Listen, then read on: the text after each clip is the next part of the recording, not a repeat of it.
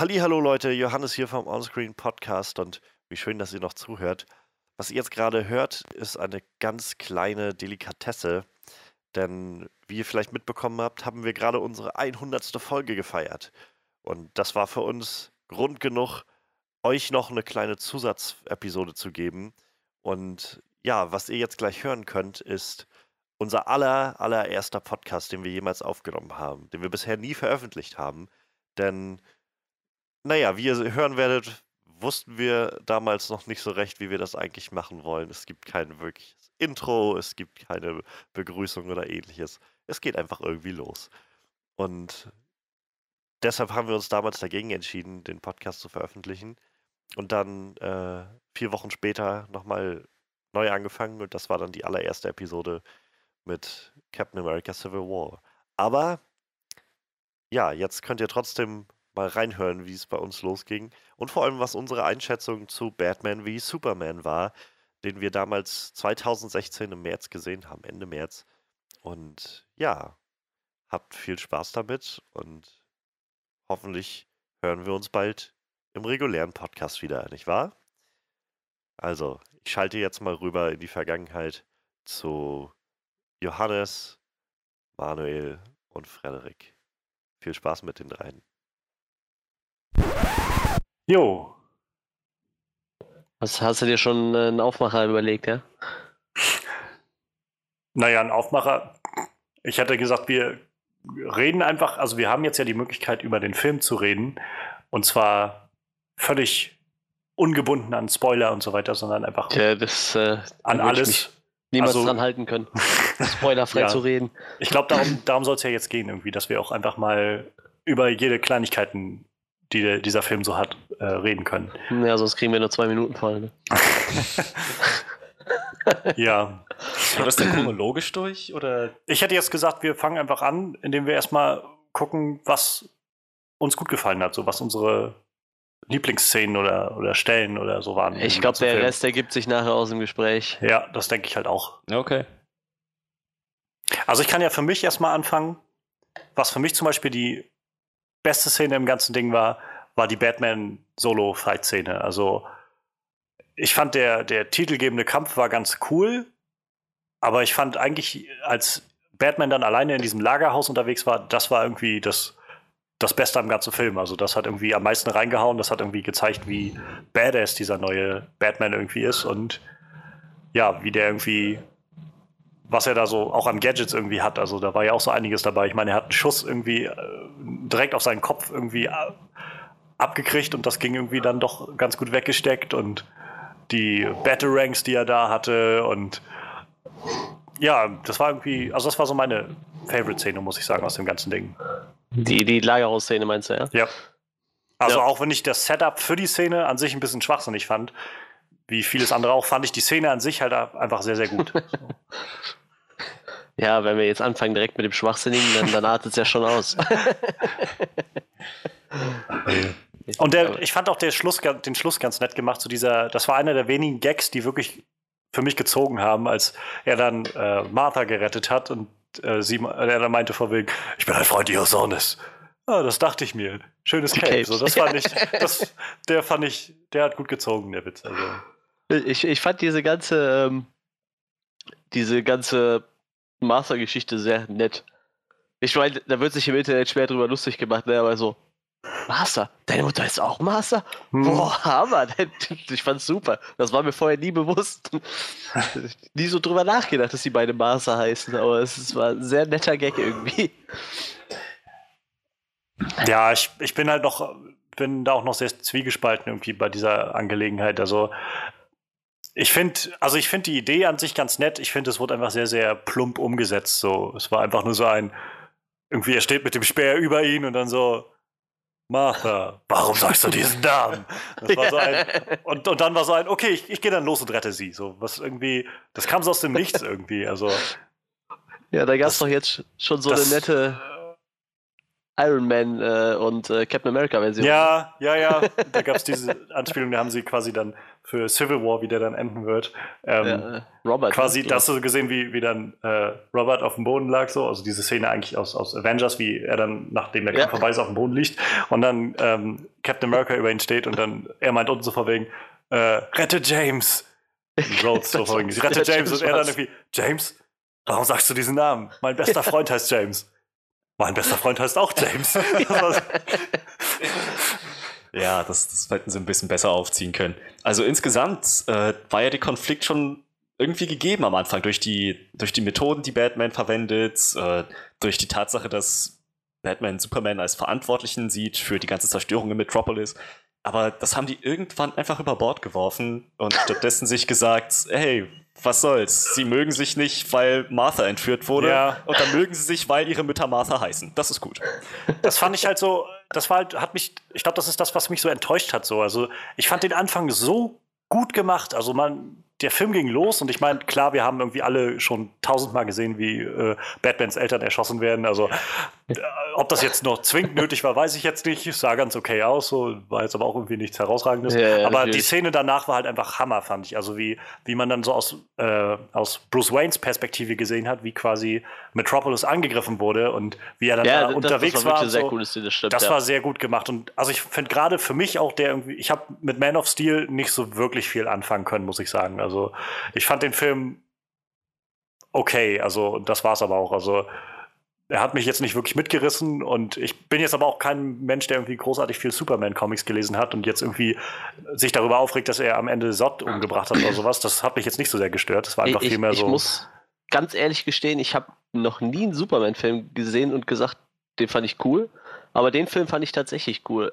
Allein schon wegen dem Anfang so, dass man zum Beispiel wirklich mal seinen Heimatplaneten mal wirklich gesehen hat. Ja, das war ganz cool. Aber was, was mich halt so ein bisschen gestört hat an dem, äh, an dem Man of Steel, war so, dass irgendwie jeder einzelne Dialog, der geführt wurde, diente immer nur dazu, irgendwie weiter darauf hinzubauen, dass wie cool Superman dann ist oder was er dann als nächstes macht oder sowas. Und äh, statt mal irgendwie dem, also ich habe, für mich war es so, ich hätte, ich hätte dem Film gerne, im Film gerne mehr so ein paar Szenen ge gesehen, die so ein bisschen Luft zum Atmen gegeben hätten, so dass man einfach Ja, mal gerade so ein bisschen, so ein bisschen zur Ruhe kommt und diese Charaktere irgendwie kennenlernt und also ich, wie gesagt, ich fand ihn jetzt auch nicht großartig schlecht, Man of Steel. Er war halt okay irgendwie, aber ähm, gerade die, die Schlussszene, als er dann mit Sod gekämpft hat, war halt so ein bisschen abgehoben und abgespaced, irgendwie, wie sie da Ja, durch die ja, Gegend geflogen gut, sind und die Gebäude demoliert haben. Und das Ganze jetzt halt in dem Film nochmal so aus Bruce Waynes Perspektive zu sehen, hat das Ganze irgendwie doch so ein bisschen bis- ein bisschen näher gebracht, also mir jedenfalls. Ich hatte dann das Gefühl, dass Ja, das noch ein bisschen mehr auffassen zu können, was da wirklich passiert. Und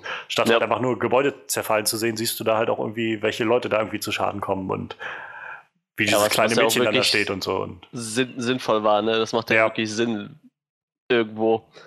und, und gerade daraus fand ich eigentlich auch erstmal fürs Erste gut begründet, so dieses, dass, dass Bruce Wayne so diesen Hass entwickelt auf Superman und irgendwie auch Ja, ja, genau. Ja, naja, auch Sinn. ihm an den Kragen will irgendwie.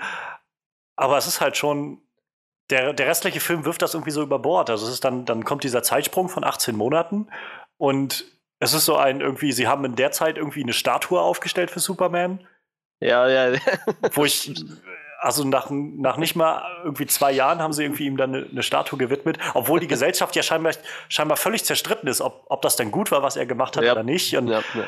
ähm, und gleichzeitig ziehen sie dann mit Lois Lane dann diesen, diesen Subplot auf mit, mit Afrika und diesem, diesem Reporter-Team irgendwie, wo es halt dann darum ging, dass, dass sie irgendwie, naja, dass, dass da irgendwie die Menschen erschossen wurden und dann wollten sie das Superman anhängen, wo ich mich gefragt habe, warum, warum lassen sie dann diese ganze Metropolis-Geschichte fallen? Also ich meine, Batman hat Superman dafür verantwortlich gemacht, dass, dass er Metropolis irgendwie kaputt gemacht hat. Und jetzt haben sie extra für die Menschen, damit sie irgendwie einen Grund haben, Superman zu hassen, haben sie dann noch diesen Subplot eingezogen mit Afrika irgendwie, damit von wegen, er hat da Leute erschossen und deshalb sind wir jetzt alle sauer auf Superman. Wo ich gedacht habe, hätten sie das nicht auch fortführen können, dass die auch wegen Metropolis irgendwie angepisst sind oder so? ja ich, ich Aber- habe mich irgendwie gefragt, ähm, irgendwie musste man ja noch was finden, warum Superman auf einmal was gegen Batman haben muss. Ja, ja, genau. Und, und dann kam da diese komplett merkwürdige Geschichte. Ey, das ist so, so, so eine Fledermaus, die macht Selbstjustiz. Und dann brandmarkt die noch Leute. Und ich war so, Ja. wa- warum brandmarkt Batman-Leute. Das habe ich mich auch gefragt. Also ich meine, ich finde die Idee irgendwo an sich irgendwie cool, aber es macht so keinen Sinn irgendwie. Ja, und es passt auch überhaupt irgendwie nicht zu Batmans Art eigentlich. Äh, okay, er ist jetzt gerade sehr verbittert in diesem Film, ja, aber selbst ein verbitterter Batman fängt nicht an, Leute wie Kühe zu brandmarken so Naja, also Batarang. Ich finde, die, die Symbolik dahinter haben sie am Ende schon angedeutet, denn er hat ja, er war kurz davor, am Ende ja Lex zu brandmarken und hat ihm gesagt, egal wo du hingehst, ich werde dich finden, ich werde dich beobachten, sowas in der Richtung. Also, dass seine Opfer sozusagen, die Kriminellen, die er ausschaltet, äh, wissen, dass er sie im Auge behält, dass es so eine gewisse Nachhaltigkeit erzielt. Das wäre meine Erklärung jetzt dafür. Also was anderes könnte ich jetzt auch nicht an den Haaren ich- Wie gesagt, das war mir to total suspekt so. Ich dachte mir so, das hat er noch nie gemacht. So, er, er brandmarkt doch keine Leute. Das ist und dann, dann Ja. kam mir aber auch irgendwann hier ähm, Inglourious Bastards in den Kopf, wo, wo, Ja. wo äh, Brad Pitt nachher hergeht und den ganzen Nazis Hakenkreuze in die Stirn ja. setzt, ne? Ja. Damit man immer weiß, dass es Nazis sind. Vielleicht, vielleicht soll es sowas sein, aber es passt halt irgendwie nicht zum Charakter. Ich meine, dass sie halt auch noch sowas gesagt haben wie die Leute, die halt mit diesem gebrandmarkten Symbol in den Knast kommen, werden da auch umgebracht im Knast. Ja, Ich meine, was, dass das irgendwie gesagt wurde, so von wegen, wer, wer mit dem Symbol in den Knast kommt, wird da umgebracht. So. ja. ja, aber- was aber auch schon wieder gegen Batman spricht, oder? Weil ja also will er ja den Tod überhaupt nicht.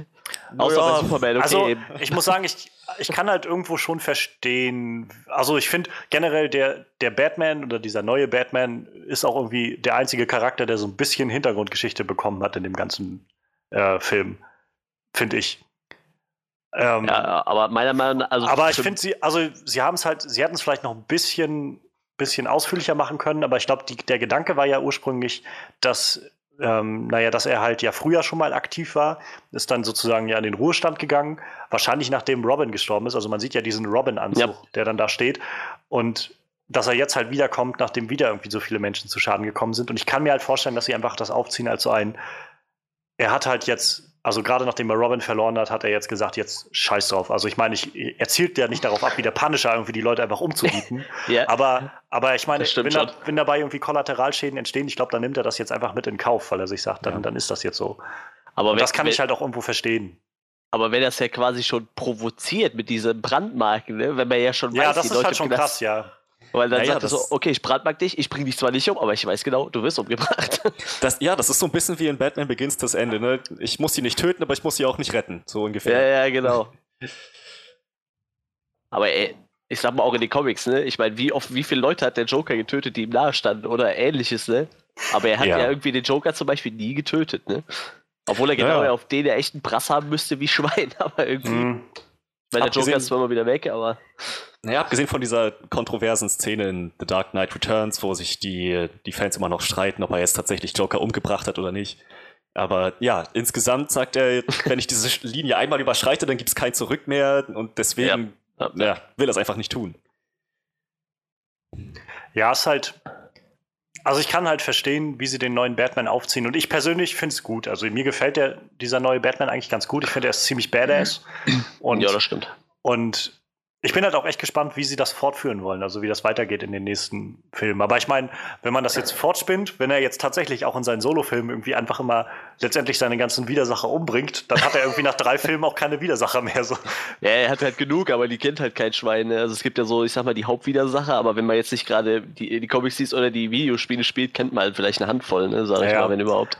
Das fand ich halt bei Batman Begins sehr beeindruckend, muss ich sagen, dass sie den Film aufgezogen haben und ich, ich stand, also ich stehe jetzt nur sehr vage in diese, dieser Comicwelt von Batman, Ja. aber damals gar nicht und dass sie das dann, den, den Film aufgezogen haben mit Ras Al Ghul und dem äh, Ja, und der ja, Vogelscheuche, so zwei Leute, die irgendwie kein normaler F- Batman F- F- Fernsehgucker irgendwie kennt, das Ja. fand ich schon ziemlich beeindruckend und sie haben es auch echt gut gemacht so. Und, und Ra's al Ghul ist ja eigentlich schon eine richtige Hausnummer im Batman-Universum, Ja. aber die kennt halt außerhalb von den Comics halt echt kein Schwein, ne? Naja. Den haben die nie eingebaut, in keinem Film. Naja, also es wäre vielleicht gar nicht so schlimm, wenn er jetzt tatsächlich anfangen würde, seine Erzfeinde umzubringen, denn wie du schon sagtest, er hat genug und er ist jetzt schon so Mitte 40, also er hat, er hat, die haben wahrscheinlich auch nicht vor, ihn noch 60 werden zu lassen im Universum. Kann sein, dass jetzt sozusagen der Schritt kommt, an dem er einfach mit seinen ganzen Erzfeinden abrechnet. Ich bin halt, ich bin halt gespannt, wann sie tatsächlich dann äh, The Batman wird der Film ja dann wahrscheinlich heißen, ähm, wann sie den dann irgendwie bekannt geben wollen. Also ich meine, sie haben, also Warner hat irgendwie vor einem oder vor zwei Jahren ihr großes Raster, ihren großen Plan bekannt gegeben, wie die Filme für die nächsten Jahre aussehen. Und ich meine, jetzt kommt Suicide Squad, dann nächstes Jahr Wonder Woman und Justice League. Darauf, darauf das Jahr kommen, glaube ich, dann Flash und Aquaman. Aquaman, genau, ja. Dann kommt Justice League 2 und dann kommt Cyborg und ähm, dann gibt es noch irgendwie so ein paar, paar Slates, die irgendwie alle nicht besetzt sind. Aber es ist so ein, gerade nachdem jetzt irgendwie Batman wie Superman ja auch irgendwie jetzt nicht den Mega-Erfolg gebracht hat, bisher jedenfalls, den sie sich erhofft haben. Also ich meine, Ja. finanziell klar, also ich meine, ich glaube, der hat gerade 700 Millionen Dollar geknackt, die Marke, aber äh, kritisch, also von den Kritikern ist das Ding ja doch ziemlich, Ja, ja, ziemlich negativ aufgefasst worden und selbst die Fans sind ja auch irgendwie ziemlich gespalten und sagen, irgendwie hätten wir ein bisschen was Besseres verdient bei sowas und Deshalb bin ich gespannt, ob sie jetzt dann doch nochmal umbauen. Und gerade irgendwie, nachdem die Reaktion der meisten Leute war, der neue Batman war irgendwie das Beste am ganzen Film, dass sie vielleicht dann sagen, okay, lassen wir vielleicht einfach Cyborg weg und machen dann lieber Batman da rein oder so. Ja, ich habe, Ja. also das, bei mir ist das halt komplett anders eigentlich so. Also ich fand andere Charaktere in dem Film viel äh, int interessanter irgendwie, aber Okay. ich bin vielleicht auch ein bisschen krass im, im, im Christian Bale Batman-Modus noch. Ich weiß nicht, ich bin ja so ein kleiner Christian Bale Fanboy und meiner Meinung nach ist es auch immer noch der beste Batman. Aber ich muss sagen, ich habe echt bei Ben Affleck gedacht, er macht es schlechter. Also ich habe echt schlechtere Batmans gesehen. Also ich fand Ben Affleck Batman auch sehr gut. George Clooney. Ja, Nip Nippel Batman zum Oh Beispiel. ja. Er hat Oder eine Val- Bad-Kreditkarte. oder äh, Well Kilmer oder so. Ich meine, gut, Ja. die alten Filme waren ja eben ein bisschen überzogen und lustig. Ne? Auch, Ja, auch naja, ich meine, Michael Keatons cool. Batman war aber schon ziemlich cool. Also ich meine, Ja, das stimmt. was ich ja, also generell, ich meine, klar, gerade nachdem wir irgendwie von Christopher Nolan die Dark Knight-Trilogie hatten, irgendwie, die so überhaupt das begründet hat, dass wir irgendwie vor allem Ja. Comicbuchfilme so düster machen heutzutage. Ja, Ähm, auf jeden Fall. Aber ich meine, glaube ich, viele vergessen immer, dass vor 89, bevor Batman in die Kinos kam, der erste Batman-Film, kannten Leute Batman nur als den Adam West Batman aus den Ja, ja. 60ern, der Oh ja. oh, heilige Guacamole Batman so. Dieses, und ich meine, das, das obwohl ist dann auch so, Ja, also Ja, das, ja, das ist dann halt auch so ein. Also ich meine, ich glaube Anfang der 80er kam äh, The Dark Knight Returns, der Comic raus. Ja. Und man sieht ja dann doch irgendwie auch am, äh, an dem Batman-Film, dass Tim Burton damals sehr viel sich davon abgeguckt hat. Also nicht von der Handlung, aber doch von diesem düsteren Stil, Ja, von klar. diesem Batman, der einfach sehr, sehr ernst auch ist. Und ich meine, Michael Keaton, das war ja damals auch so eine, als der gecastet wurde, wo Leute gesagt haben, der Typ aus Beetlejuice, dieser, dieser Komiker soll Batman spielen und hat die Rolle irgendwie gemeistert. Und ich meine, es gibt immer noch viele, die sagen, Michael Keaton ist der beste Batman. Also Ja. ich persönlich bin immer noch, also ich meine, Christian Bale hat es irgendwie ziemlich, ziemlich abgerundet, was man irgendwie machen konnte aus Batman, glaube ich. Mir gefällt der neue aber auch, auch ziemlich gut. Also ich, ich vielleicht brauche er noch einen Film, um mich so wirklich voll an Bord zu holen, aber was ich bis jetzt gesehen habe, gefällt mir vor allem so diese Balance zwischen Bruce Wayne und halt Batman sehr gut. Die sie, also ja, das stimmt. Das stimmt. wo ich halt bei, bei Christian Bale immer das Gefühl hatte, dass der doch mehr so ein mehr Batman als, als Bruce Wayne war. Der Bruce Wayne wirkte immer bei ihm so ein bisschen wie so eine aufgesetzte Persönlichkeit, so was er dann so vor sich hinspielt, irgendwie so einen, diesen, diesen bisschen aufgeblähten, irgendwie arroganten Milliardär irgendwie. Und das kam jetzt bei dem anderen Batman, fand ich, von Ben Affleck kam es ein bisschen natürlicher rüber, so dieser Bruce Wayne, einfach als dieser, naja, dieser reiche Typ halt, der aber so seine Ziele halt irgendwie verfolgt und Ja. ja. Also, er was ja auch, ja, sprich. Ja, er, er, ist, er ist sich seines, seine, seiner Macht und seines Einflusses ja schon bewusst. Das merkt man auch. So eine Art, wie er sich in der Öffentlichkeit gibt. Und ja, das fand ich ganz cool gemacht. In, in der Nolan-Trilogie haben sie ja auch keinen Hehl draus gemacht. Haben sie ja gesagt, ne, ja, wenn, tun sie sowas, hätten sie Spaß. Vielleicht haben sie ja versehentlich welchen. Ja, okay. Also, da war schon klar, ja, er ist eigentlich Batman, tut so, als wäre er Bruce Wayne. Ja. Aber ben, Aff ben Affleck hat das auf jeden Fall super gut gemacht. Ich könnte mich jetzt ehrlich gesagt persönlich nicht entscheiden, ob ich Christian Bale oder Ben Affleck als Batman besser finde, jetzt im Moment. Es ist halt sehr krass, finde ich, weil nachdem Batman bekannt oder nachdem Ben Affleck bekannt gegeben wurde als als neuer Schauspieler für Batman, wie das ganze Internet ausgerastet ist und irgendwie nein, der Typ Batfleck. von von Daredevil spielt jetzt äh, spielt jetzt Batman so ungefähr, wobei man sagen muss, Daredevil ist auch schon irgendwie wieder fast zehn Jahre her oder so, dass der rauskam und in den letzten Jahren hat Ben Affleck nun mal nur gute Filme gemacht irgendwie. Und ich meine, mit Argo, den Film hat er irgendwie selbst geschrieben, Hauptrolle Ja. gehabt und irgendwie äh, Regie geführt und der hat damit auch einen Oscar gewonnen, so, weil der Typ auch irgendwie echt was drauf hat. Und Man, man soll aber auch nicht unterschätzen, das hat er auch früher schon. Da hatten die Leute das nur nicht so auf dem Schirm. Ich meine, Goodwill Hunting ist auch Oscar Ja, ne? Ist ja. auch ein Film von Ben Hat er- Affleck, ne? Hat auch Oscar für gewonnen, ja. Und äh, Chasing Amy war auch ein ziemlich von den Kritikern hochgelobter Film mit Ben Ja. Affleck. Der ist halt nur extrem relativ unbekannt, sag ich mal. Ne? Naja. Er hat Aber- halt mit, so in Mitte der 2000er hat er halt so eine Phase, wo er so ein paar Drecksfilme gemacht hat irgendwie. Aber die hat wahrscheinlich jeder Schauspieler auch irgendwann mal so. Ja, ja, das stimmt, Ja, das stimmt. Die haben ihn wahrscheinlich äh, mit der Daredevil-Rolle verglichen, weil es dann eben Ja. darum ging, Ben Affleck als Superheld, als Vengeance-Rächertyp. Ja, natürlich. Er weiß, klar. Wobei man da ja auch immer sagen muss, viele vergessen ja auch immer, dass das sehr, sehr viel auch einfach Arbeit des Regisseurs dann ist in solchen Filmen Natürlich, und wieder was rauszuholen. Und, und es ist, glaube ich, mal leicht zu sagen, der Schauspieler ist schlecht, aber ich, meistens liegt es dann eher am, am äh, Regisseur, genau. der dann sagt, Ja. okay, Cut, wir müssen das Ganze nochmal machen oder irgendwie nach drei Takes sagt, okay, das, wir finden schon irgendwas da drin. Das Ja. passt schon irgendwie. So, Ja, ich ja, mein- man weiß ja jetzt auch nicht. Bei Superman kann man ja jetzt auch sagen, hat der Charakter vielleicht. Der hat ja eigentlich nur wenig Tiefe. Man kann ja nicht sagen, dass der schlechte Ja. Schauspieler ist, ne? also in Und dann ist es ja auch Weise. wieder eine Regisseurs, äh, Regisseur, Regisseurgeschichte.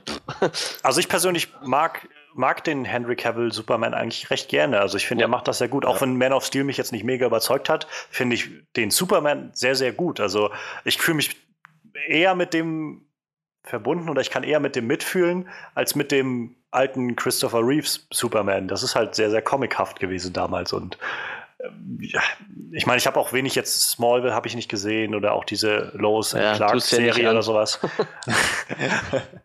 Und naja, das ist halt sowas.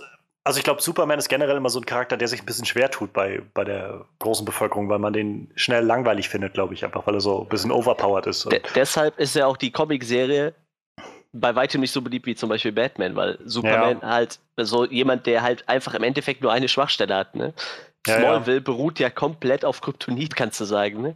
Jede Folge dasselbe. Irgendein Typ kommt, hat Kryptonit, klar kennt es äh, kurz vorm Abnippeln, findet eine Möglichkeit, dieses Kryptonit zu vernichten und besiegt ihn dann trotzdem. Und das acht Staffeln lang. Das ist im Endeffekt das so. Das ist Äh, halt ich weiß nicht, ich meine, hast du alle acht Staffeln gesehen? Nee, Oder ich habe vier Stück hier tatsächlich. Ja, Ich Okay. habe tatsächlich vier hier. Okay, gut. Also, äh, ja, das stimmt, die haben es schon sehr auf Kryptonit gesetzt. Jetzt mal ein bisschen off-topic. Es gab aber auch noch das blaue Kryptonit und es gab auch noch das Ja, äh, ja. rote Sonnenlicht, so eine Geschichten. Aber ja, also das Kryptonit war da schon seine, seine Hauptschwäche. Wobei ich finde, dass der neue Superman, also jetzt zumindest in, äh, in dem neuen Universum, das, Nick- das Zack Snyder aufgemacht hat, der ist gar nicht, er wirkt nicht so overpowered, muss ich sagen. Also, Das ist auch in den Comics tatsächlich auch mittlerweile so. Es ist auch gewollt, weil du brauchst ja theoretisch die Justice League nicht, wenn du einen Gott hast. Ja. Deshalb musst du irgendwie ja darstellen, dass dieser Typ auch Schwächen hat.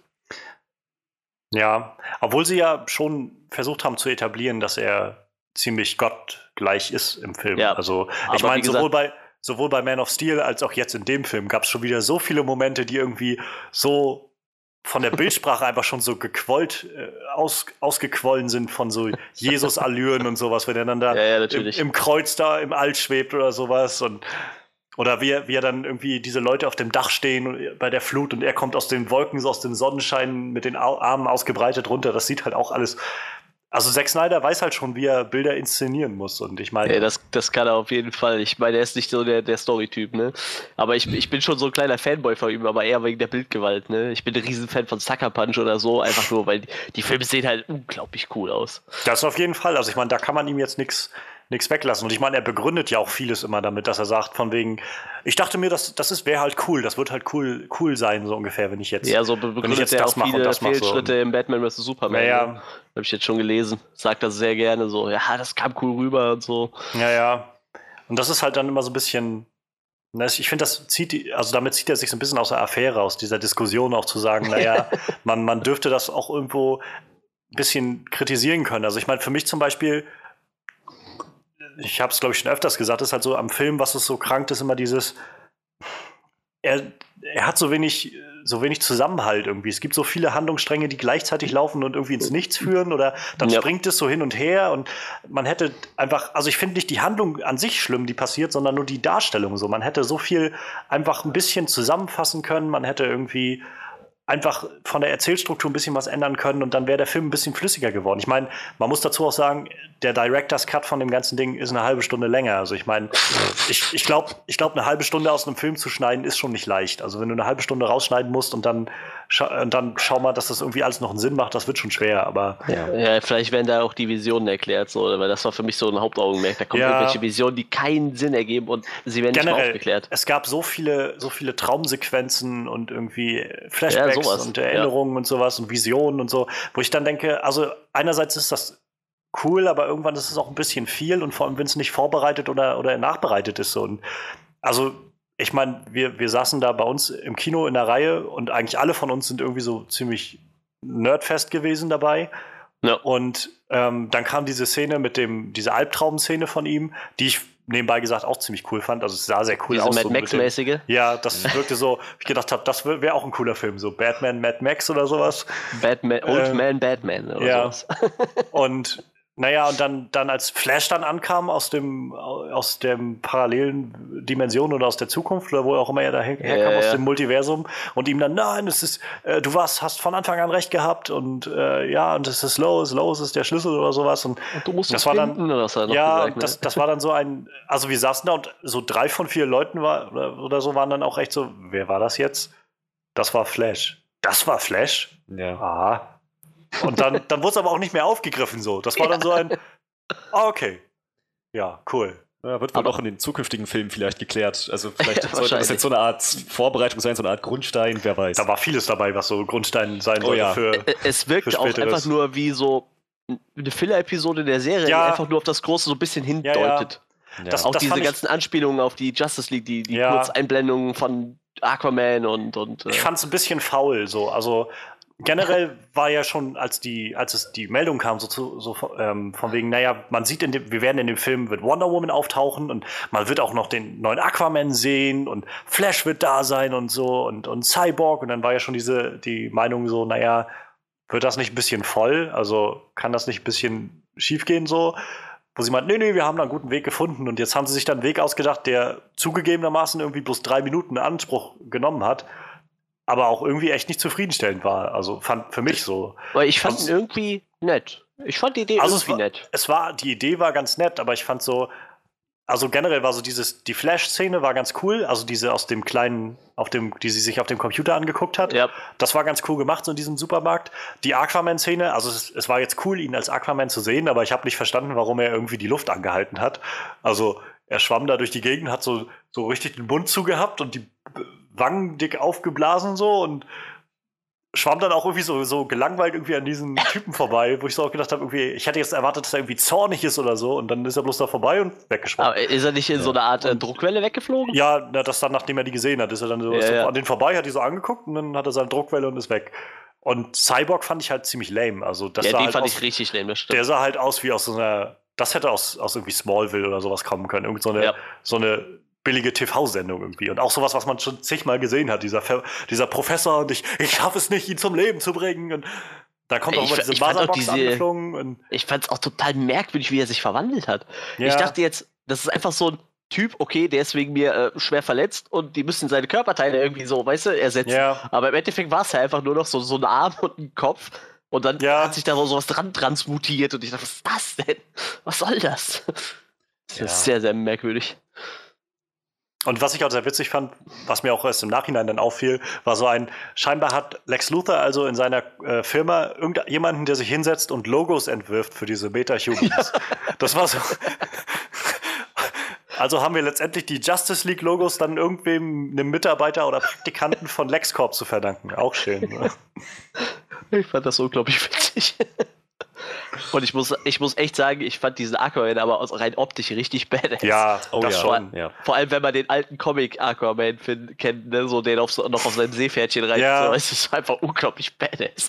Mit diesen auftätowierten Schuppen und so, das sah einfach Ja, ja. total übel aus. Echt. Freue ich bin mich halt auch- richtig auf den Film. Ich, ich mich auch. Also ich bin sehr gespannt, was sie daraus machen. Und ähm, ich glaube, sie gehen ja jetzt auch bald in Produktion für den Film. Der soll ja dann auch schon äh, bald irgendwie cool. anfangen gedreht zu werden. Und ich glaube, nachdem Justice League dann durch ist, der Film soll der dann gedreht Ah, werden. da könnte man auch noch so eine lustige Anekdote, ähm, wie sie jetzt in den Comics halt versuchen, Superman ein bisschen, ich sag mal, runterzudrücken ne, von, von seinem hohen Ross. Ja, Also zum Beispiel ähm, ist jetzt so, ich glaube, das letztes Jahr irgendwann passiert, rausgekommen, so dass Superman unter Wasser gegen Aquaman verlieren würde, dass Aquaman einfach ja wesentlich stärker ist unter. Wasser. Ja. Und das so Sachen machen, bringen die halt dann. Also es wird mit Sicherheit fast in jedem Justice League-Film irgendeine Szene geben, die im Wasser spielt, nur um zu rechtfertigen, dass ein Aquaman drin ist. Ne? Ich bin halt gespannt, ich bin halt generell gespannt, wie sie die Meta-Humans aufziehen wollen in dem ganzen Universum. Also ja, scheinbar, also es gibt ja irgendwie scheinbar schon länger diese Meta-Humans, die so leben, sei es jetzt Mhm. irgendwie die Amazonen oder die, diese Atlanta oder alles irgendwie in diese Richtung. Aber so scheinbar scheint das ja noch niemand so wirklich bemerkt zu haben in diesem Universum, außer Lex Luthor. Und wir haben ja dieses eine Bild gesehen im Film von, von Wonder Woman Von Wonder Woman, ja. 1916, glaube ich, oder wann das war, also aus dem Ersten Weltkrieg, wo ja dann auch der Film spielen wird, großteils, glaube ich. Ähm, aber so wirklich scheint das ja jetzt nicht verbreitet gewesen zu sein, wo, wo sich dann auch die Frage Ja. stellt, irgendwie, wo kommen die her? Also ich meine, bei Superman ist es halt eindeutig irgendwie, er kommt halt aus dem Ja, All. Bei Aquaman ging es ja auch noch, ne? Könnte man auch noch erklären. Ich meine, der will vielleicht gar nicht an der Oberfläche sein. Nee, aber Muss er ja auch Fra nicht, ne? die Frage ist halt auch, wo diese Leute herkommen, die da unten wohnen in der Tiefe so. Und Ja, ja, klar. Also ich hatte, ich hatte irgendwo eine schöne Theorie gelesen gehabt, ob das jetzt stimmt, ist halt auch was an, ist halt auch fragwürdig, aber ähm, man sieht ja in Man of Steel, wenn Superman das erste Mal durch dieses ähm, kryptonische ähm, Forschungsschiff da durchgeht, was Mhm. äh, vor 20.000 Jahren auf der Erde gelandet ist, ähm, sieht man, wie er dann da zu, diesem, zu dieser einen Rettungskapsel geht und da liegt halt irgendwie so eine Leiche drin. Und dann dreht er sich nachher um und dann sieht man so für, ein, für einen Bruchteil einer Sekunde noch eine andere Rettungskapsel da stehen, die ist halt offen. Und da liegt halt niemand drin. Weil die, der Gedanke dahinter war die Theorie, dass vielleicht dann damals schon ein Kryptonier auf die Erde kam, ist halt dann vor 20.000 Jahren so in die Welt hinausgewandert und hat da sozusagen dieses Geschlecht gegründet der Amazonen und der, der Atlanter, dass die irgendwie alle auch von Kryptoniern dann vielleicht abstammen oder so. Das das ist allgemein so, so ein äh, DC-Problem, glaube ich, ne?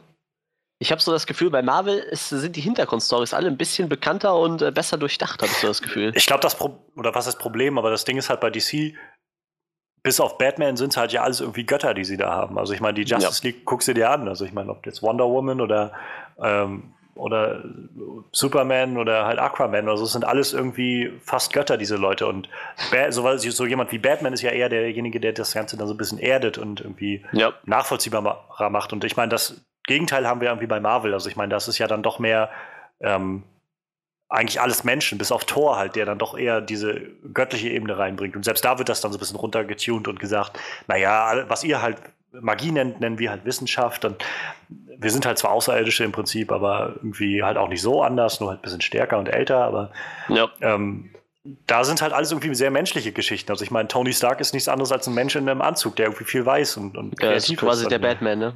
Ja, Einer mit viel Ja. Geld für Spielzeug. ja. Im Endeffekt. Naja, also quasi Batman. Ja, so eine ähnliche. Und ja, ansonsten die, die anderen Menschen, die anderen Leute bei, bei Marvel sind, im Marvel-Universum sind auch alle irgendwie so. Also deshalb, ich glaube, das ist so, man muss halt irgendwie, DC muss es halt irgendwie schaffen, dieses, dieses Göttliche irgendwie so ein bisschen nachvollziehbar zu machen und dieses sehr abgehobene und Ja, und dass sich halt jeder irgendwie den anderen irgendwie ein bisschen ausgleichen kann, ne? ja, Dass da jeder seine, se- seinen Sinn hat in der Justice League, ne? Das ist halt das Problem. Ja, vielleicht wollen sie gerade deshalb den Cyborg-Film so unbedingt rausbringen, weil der ja nur zusammen mit Batman schon einen Kontrast bilden würde zu diesen Ja. übermächtigen Wesen. Also, Das stimmt.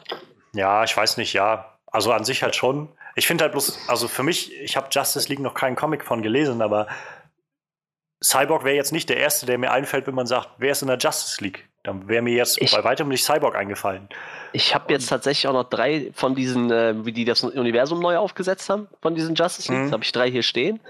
Und da sind es tatsächlich die bekannten Namen. Ne? Also ich glaube, es ist Green Lantern tatsächlich, Flash, Wonder Woman, Superman und Batman. In der, im ersten Ja. Teil. ja. Wie, wie es dann weitergeht nach dem dritten, habe ich nicht mehr weitergelesen. Ich fand die Serie nicht so überraschend. ist halt- aber Das ist halt sowas, wo ich denke, keine Ahnung, das wäre so, wie wenn Marvel ihre Filme aufgezogen hätten und sie hätten jetzt irgendwie Iron Man, Captain America und Thor gebracht und danach irgendwie dann einen eigenen Vision-Film oder sowas gemacht, wo ich so, ja. Äh, Okay, also ich meine, klar, es ist irgendwie ein wichtiger Bestandteil der Avengers, aber irgendwie jetzt auch nicht der Charakter, der, der dir als erstes einfällt, wenn du irgendwie an diese Gruppe von Helden denkst. So. Ja, die haben aber auch Spielraum ohne Ende bei Marvel, ne? Weil Ja, da war ja so stimmt. ziemlich jeder wirklich bei, bei den Avengers dabei, irgendwann. Naja, in naja. irgendeiner Phase. Ja, wobei die Justice League war auch nicht immer so äh, mit den fünf, sechs einzelnen Charakteren die da konstant geblieben sind. Also klar, Cyborg war eine Zeit lang dabei, Green Arrow war ein Teil der Justice League. Also eine ganze Menge von bekannten Charakteren im DC-Universum waren irgendwann mal in irgendeiner Weise Teil der Justice League. Ja, natürlich. Das ist ja immer so. Ja. Wenn man die Möglichkeit hat, ja, ist doch so. Wenn man die Möglichkeit hat, ne?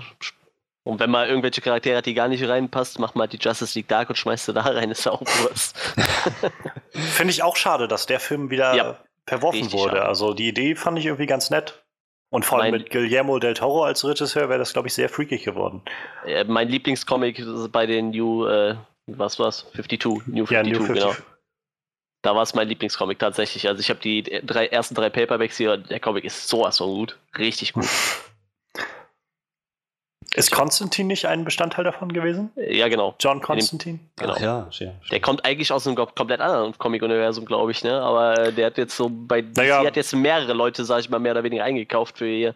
Ist doch Vertigo, zum oder? Ja, Vertigo Comics, ne? ja, irgendwie sowas. Aber äh, DC hat da mehrere Leute drin. Die haben auch irgendwen von Spawn jetzt mit bei, habe ich, glaube ich, gelesen, ne? Oder war die bei Marvel dabei? Ich weiß es nicht mehr. Irgendeine, die glaub, extra zu Spawn- Spawn-Universum. Spawn war, glaube ich, sogar noch ein, noch ein ganz eigener Comic.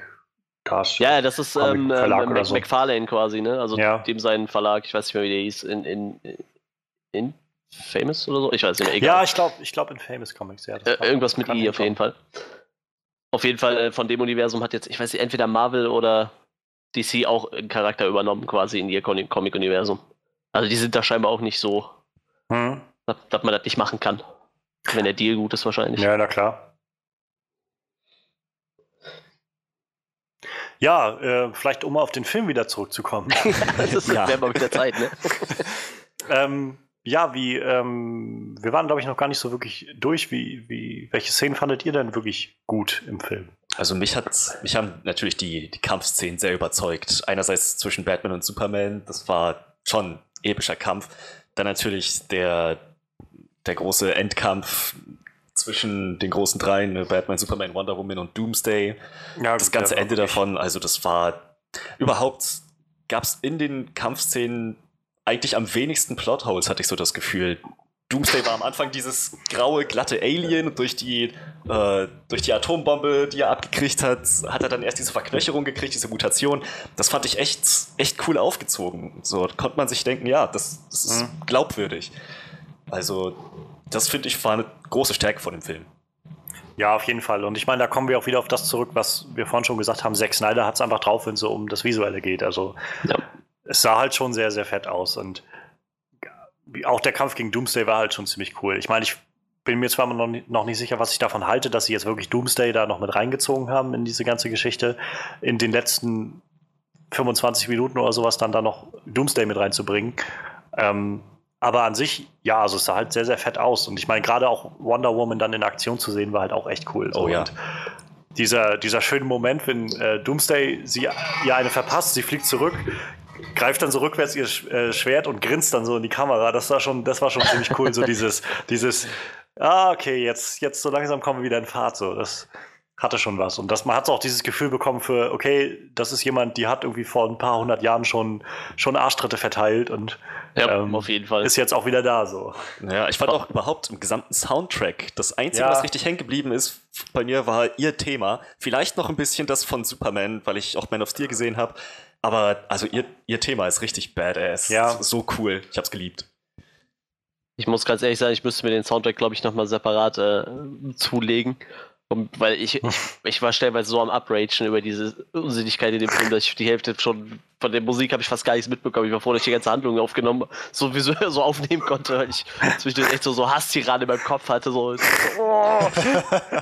Aber für mich war tatsächlich auch Wonder Woman mit eins der Highlights im Film. Sie Allgemein. hat, sie hat's auch gut gemacht, ne? Also Ja. Gal Gadot, also klar, sie hatte jetzt vielleicht nicht so unglaublich viel Text und so viel Screentime, aber das, was sie abgeliefert hat, fand ich schon überzeugend.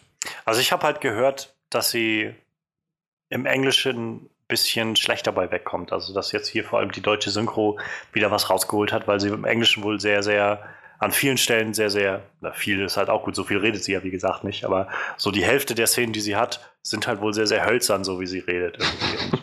Und, ähm, so die Szenen, die gut kommen, sind Das halt ist so, eine Amazone. Was soll das die muss hölzern sein? so die Szenen, die wohl wirklich gut kommen, sind wohl die, wo sie so auf diesen Partys ist und so dieses, ähm, You Never Met a Woman Like Me oder sowas. Mhm. Das soll sie wohl wirklich gut rüberbringen, aber so diese, viele von diesen anderen Szenen sind wohl, wo sie dann wirklich sehr, sehr hölzern spricht und sehr, sehr, so sehr, sehr aufgesetzt irgendwie. Äh, was ich halt auch, also was jetzt vielleicht auch nicht so verwunderlich ist, ich meine, die hat jetzt auch noch nicht so lange geschauspielert irgendwie, die Frau. Die war ich kenne auch so. nur spontan Fast and Ja. Furious 4 bis, keine Ahnung, 7 oder so. Naja, das da war macht sie so. mit, ja. Und ich glaube noch irgendwie ein, zwei andere kleine Filme. Ich glaube jetzt gerade Triple Nine, da gab es jetzt dieses Jahr noch einen Film, wo sie wohl auch dabei war. Da war sie wohl auch wieder ziemlich schlecht wohl. ich habe ihn nicht gesehen, aber naja. Ah, sie macht optisch was her, es reicht. Oh ja, aber wir, ja, wir tun das damit ab, sie ist eine Amazone. Punkt. ja, ja. Sie hat so ein, so ein schönes YouTube-Video rausgebracht, äh, wo sie tatsächlich das Wonder Woman-Thema singt, also eine Rendition davon performt, äh, mehr oder weniger in Unterwäsche. Ich fand's echt witzig, muss ich sagen. Das, war, das war eine Erfrischung. Also, falls ihr es noch nicht kennt, schaut's euch ruhig an. Das ist cool. Ja, ich fand halt Wonder Woman an sich, ich fand es sehr schön, dass dieser Charakter dabei war. Ähm, so wenn man so ein bisschen mehr hinterfragt, wird halt auch, frage ich mich dann auch so ein bisschen, wie sie irgendwie immer wieder dann einfach zufällig dann auch da aufschlägt, wo irgendwie gerade Batman ist oder sowas, oder wie er, wie er an ihre E-Mail-Adresse kommt oder so. Aber ich fand halt auch, es war halt sehr schön, dass sie irgendwie jetzt auch so ein bisschen eingeführt wurde und gerade mit ihrem Film, der jetzt ja dann nächstes Jahr kommt, ähm, hat man da auch nochmal so ein bisschen einen anderen Zugang zu bekommen und ja, also ich, das hat doch ganz gut funktioniert, glaube ich, im Vergleich zu anderen Sachen im Film.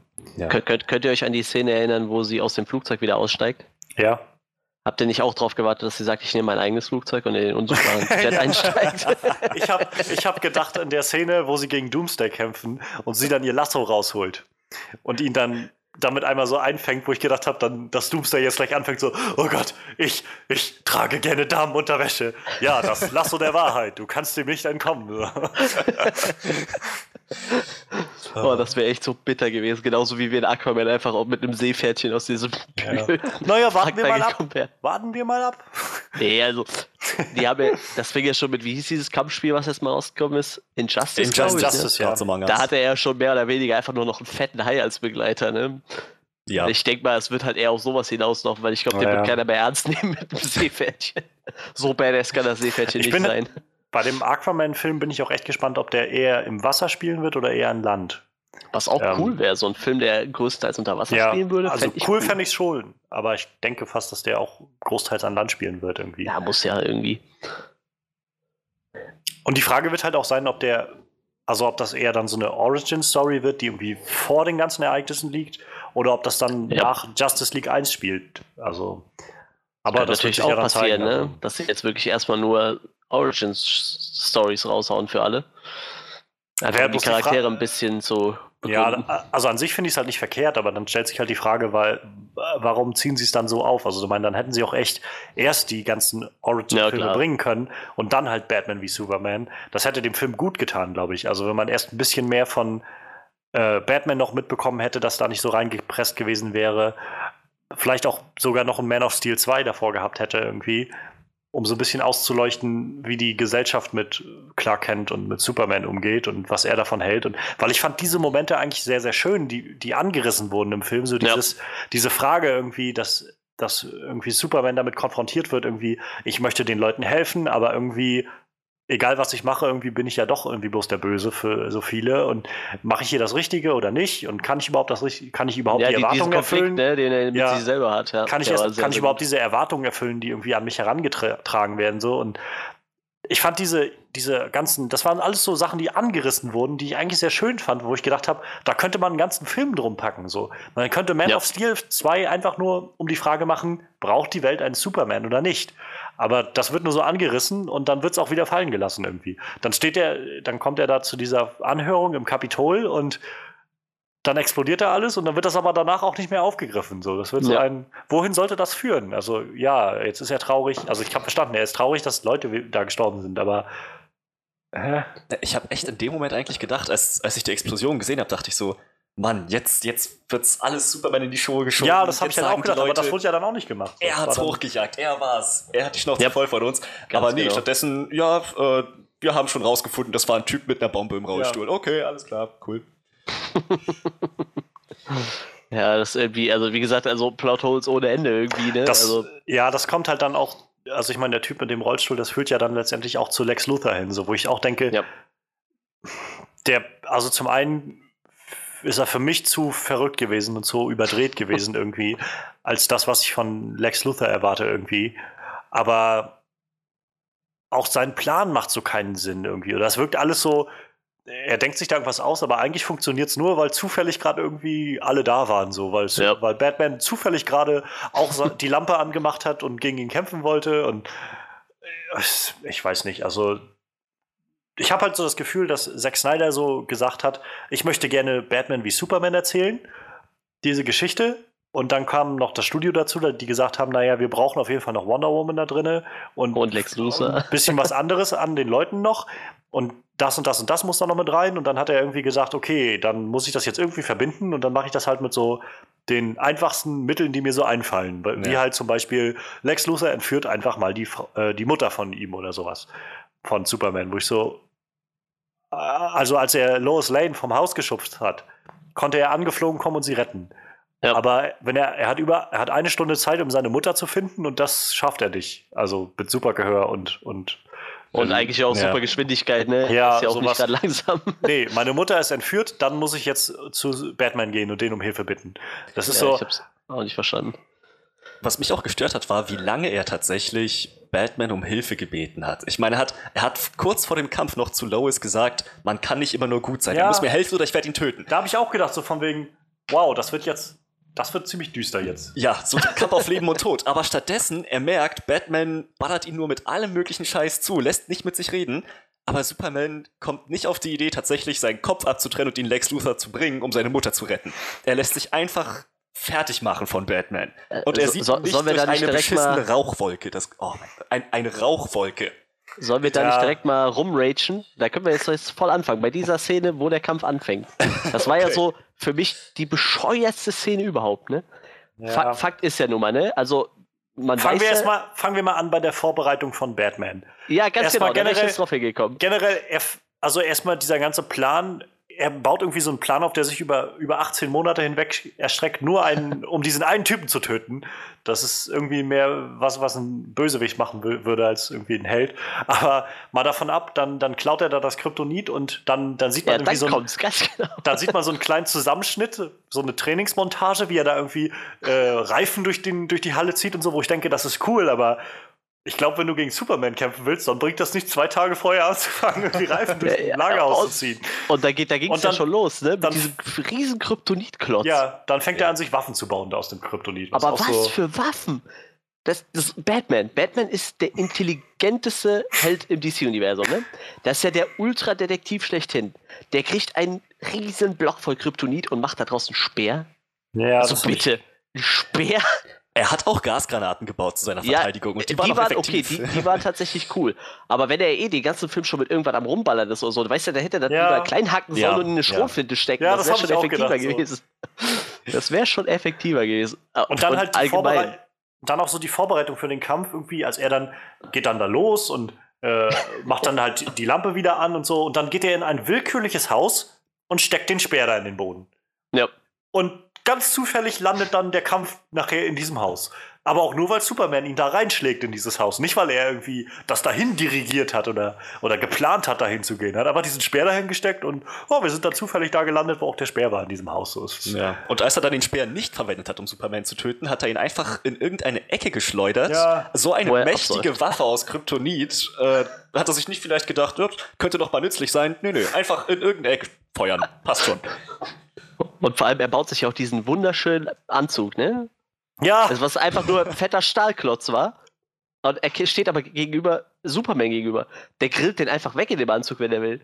Das war hat- vor allem, also ich meine, er hat ja auch gesagt, von wegen, wenn, wenn ich dich tot sehen wollte, dann, dann wärst du jetzt auch schon tot. Ja, ungefähr. Aber das fand ich auch so ein bisschen, also da hätte ich lieber, statt dieser Trainingsmontage, hätte ich lieber gesehen, wie er den Anzug gebaut hat oder sowas. Auf einmal war der einfach da, so dieser Anzug. Und Ja. hätte er nicht einfach hergehen können und so ein bisschen von dem Kryptonit auf dem Anzug irgendwie drauf machen können? Dann hätte Superman ihn ja eigentlich schon nicht mehr anfassen können, ne? Naja, vielleicht Das wollte er erstmal austesten, was er, so, was er so machen kann. Vielleicht braucht er gar kein Kryptonit, war vielleicht die Theorie. Also, Ja, aber da, da, da, da, das war so direkt mein erster Gedanke, weil ich denke mir halt immer, Superman, äh, Batman, der ist halt so unglaublich schlau.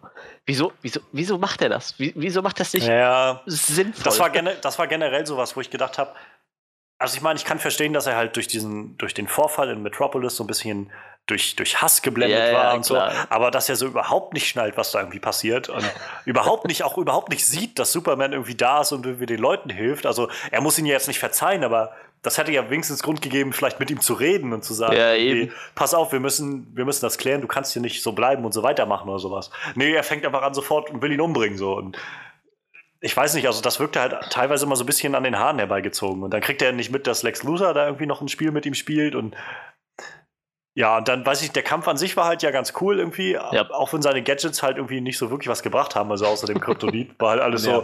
die Sounddinger waren so, ja, hat er ausgemacht, dann die Maschinengewehre waren auch Ja, da, da, für das war doch so. auch mit dem Maschinengewehr, das war auch schon wieder so eine ganz merkwürdige Aktion. Ne? Ich meine, das ist ja so das Erste, was man über Superman weiß, dass dem Kugel nichts anhaben Ja. können. Weißt du? Der kommt mit vier Geschütztürmen und denkt dann, ja, wenn ein Gewehr nicht hilft, vielleicht helfen ja vier. Vor allem auch so ein, Irgendwie so. vor allem auch so ein irgendwie, bau mal da irgendwie so einen Geschützturm erstmal irgendwie auf Ja. Dach.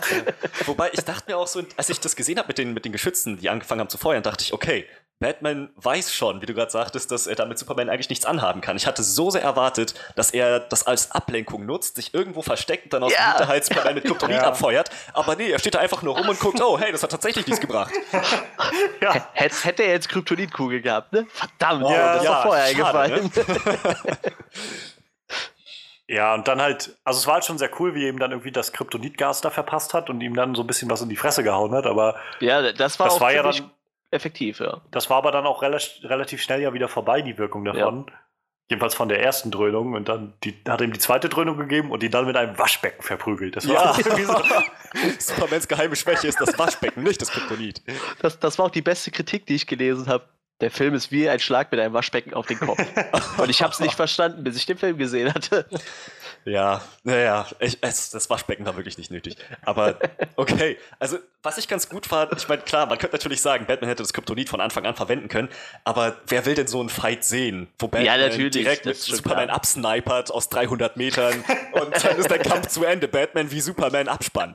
Also, nee, äh, klar, das, die mussten erstmal zeigen, dass Batman auch mit seinen mächtigsten Gadgets natürlich nichts gegen Superman ausrichten kann. Und dann erst das Kryptonit hilft. Das mit dem Speer war meinetwegen so eine Art martianisches Symbol. Ja, ich das weiß. Gladiatorenkampf ja, irgendwie und so weiter. Aber vielleicht wollte er damit irgendwas kompensieren. ja, Zeig dir mal mein Kryptonitspeer.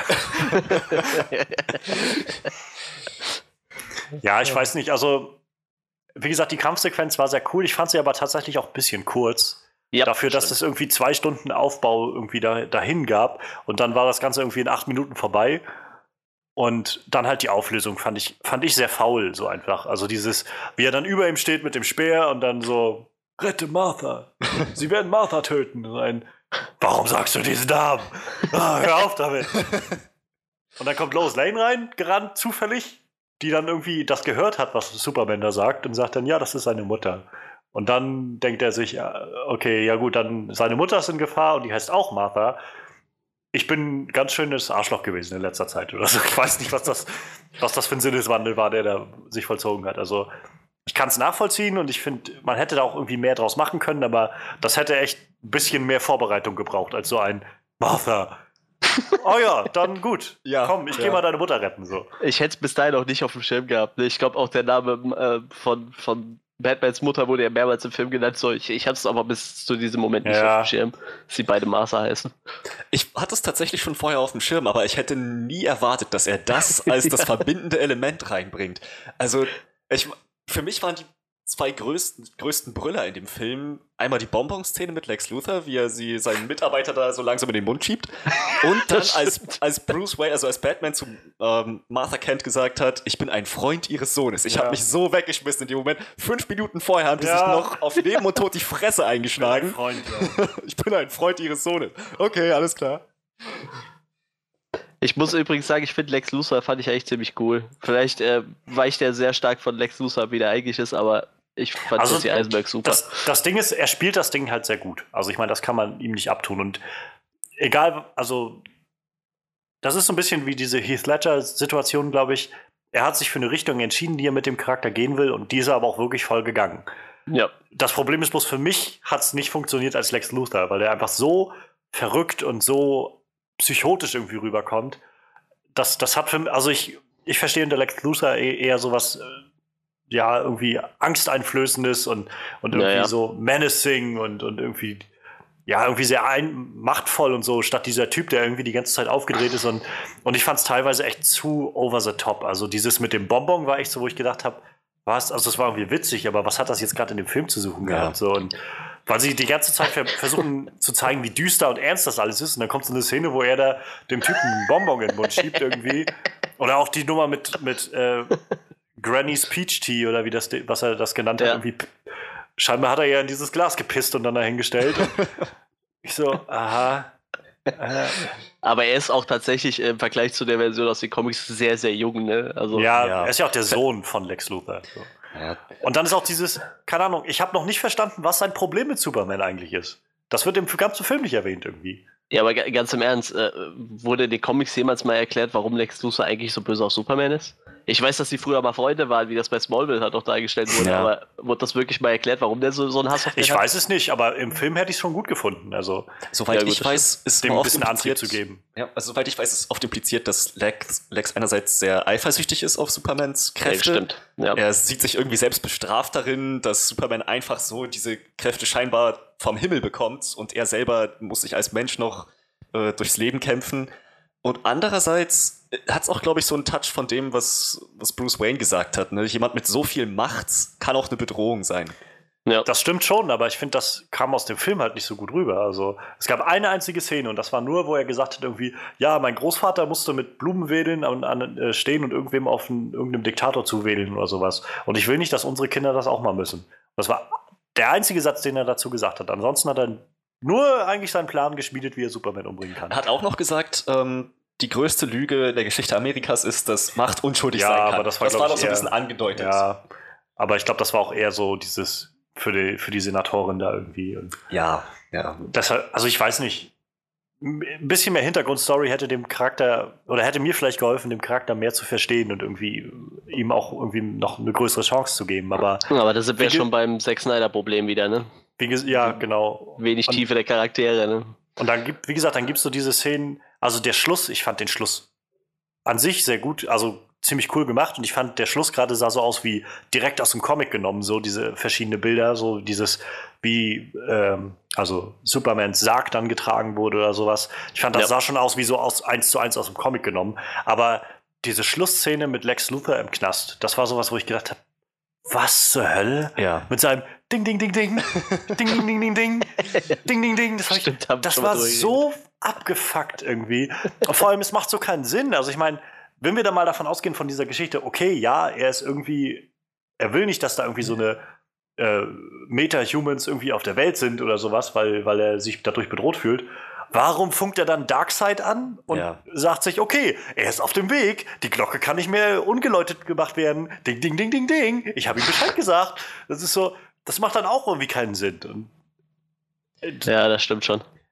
Ich glaube, dieser, dieser Film setzt irgendwie darauf, dass man das immer vergisst, irgendwie von Szene zu Szene, dass man dann sagt, ach ja, und war das vor einer halben Stunde? Ach, was vor einer halben Stunde war es doch egal. Also. Es funktioniert auch relativ gut. Also ich habe wirklich, wirklich versucht, den Film zu mögen und ich wollte ihn auch mögen, noch bevor ich überhaupt angefangen habe, ihn zu schauen, noch bevor ich die Kinokarte hatte. Das hilft, muss ich sagen. Ich fand ihn nämlich insgesamt gut. Ich weiß nicht, was gewesen wäre, wenn ich jetzt tatsächlich zum ersten Mal mit dem DC-Universum durch diesen Film in Kontakt getreten wäre. Ich weiß nicht, was ich gesagt hätte.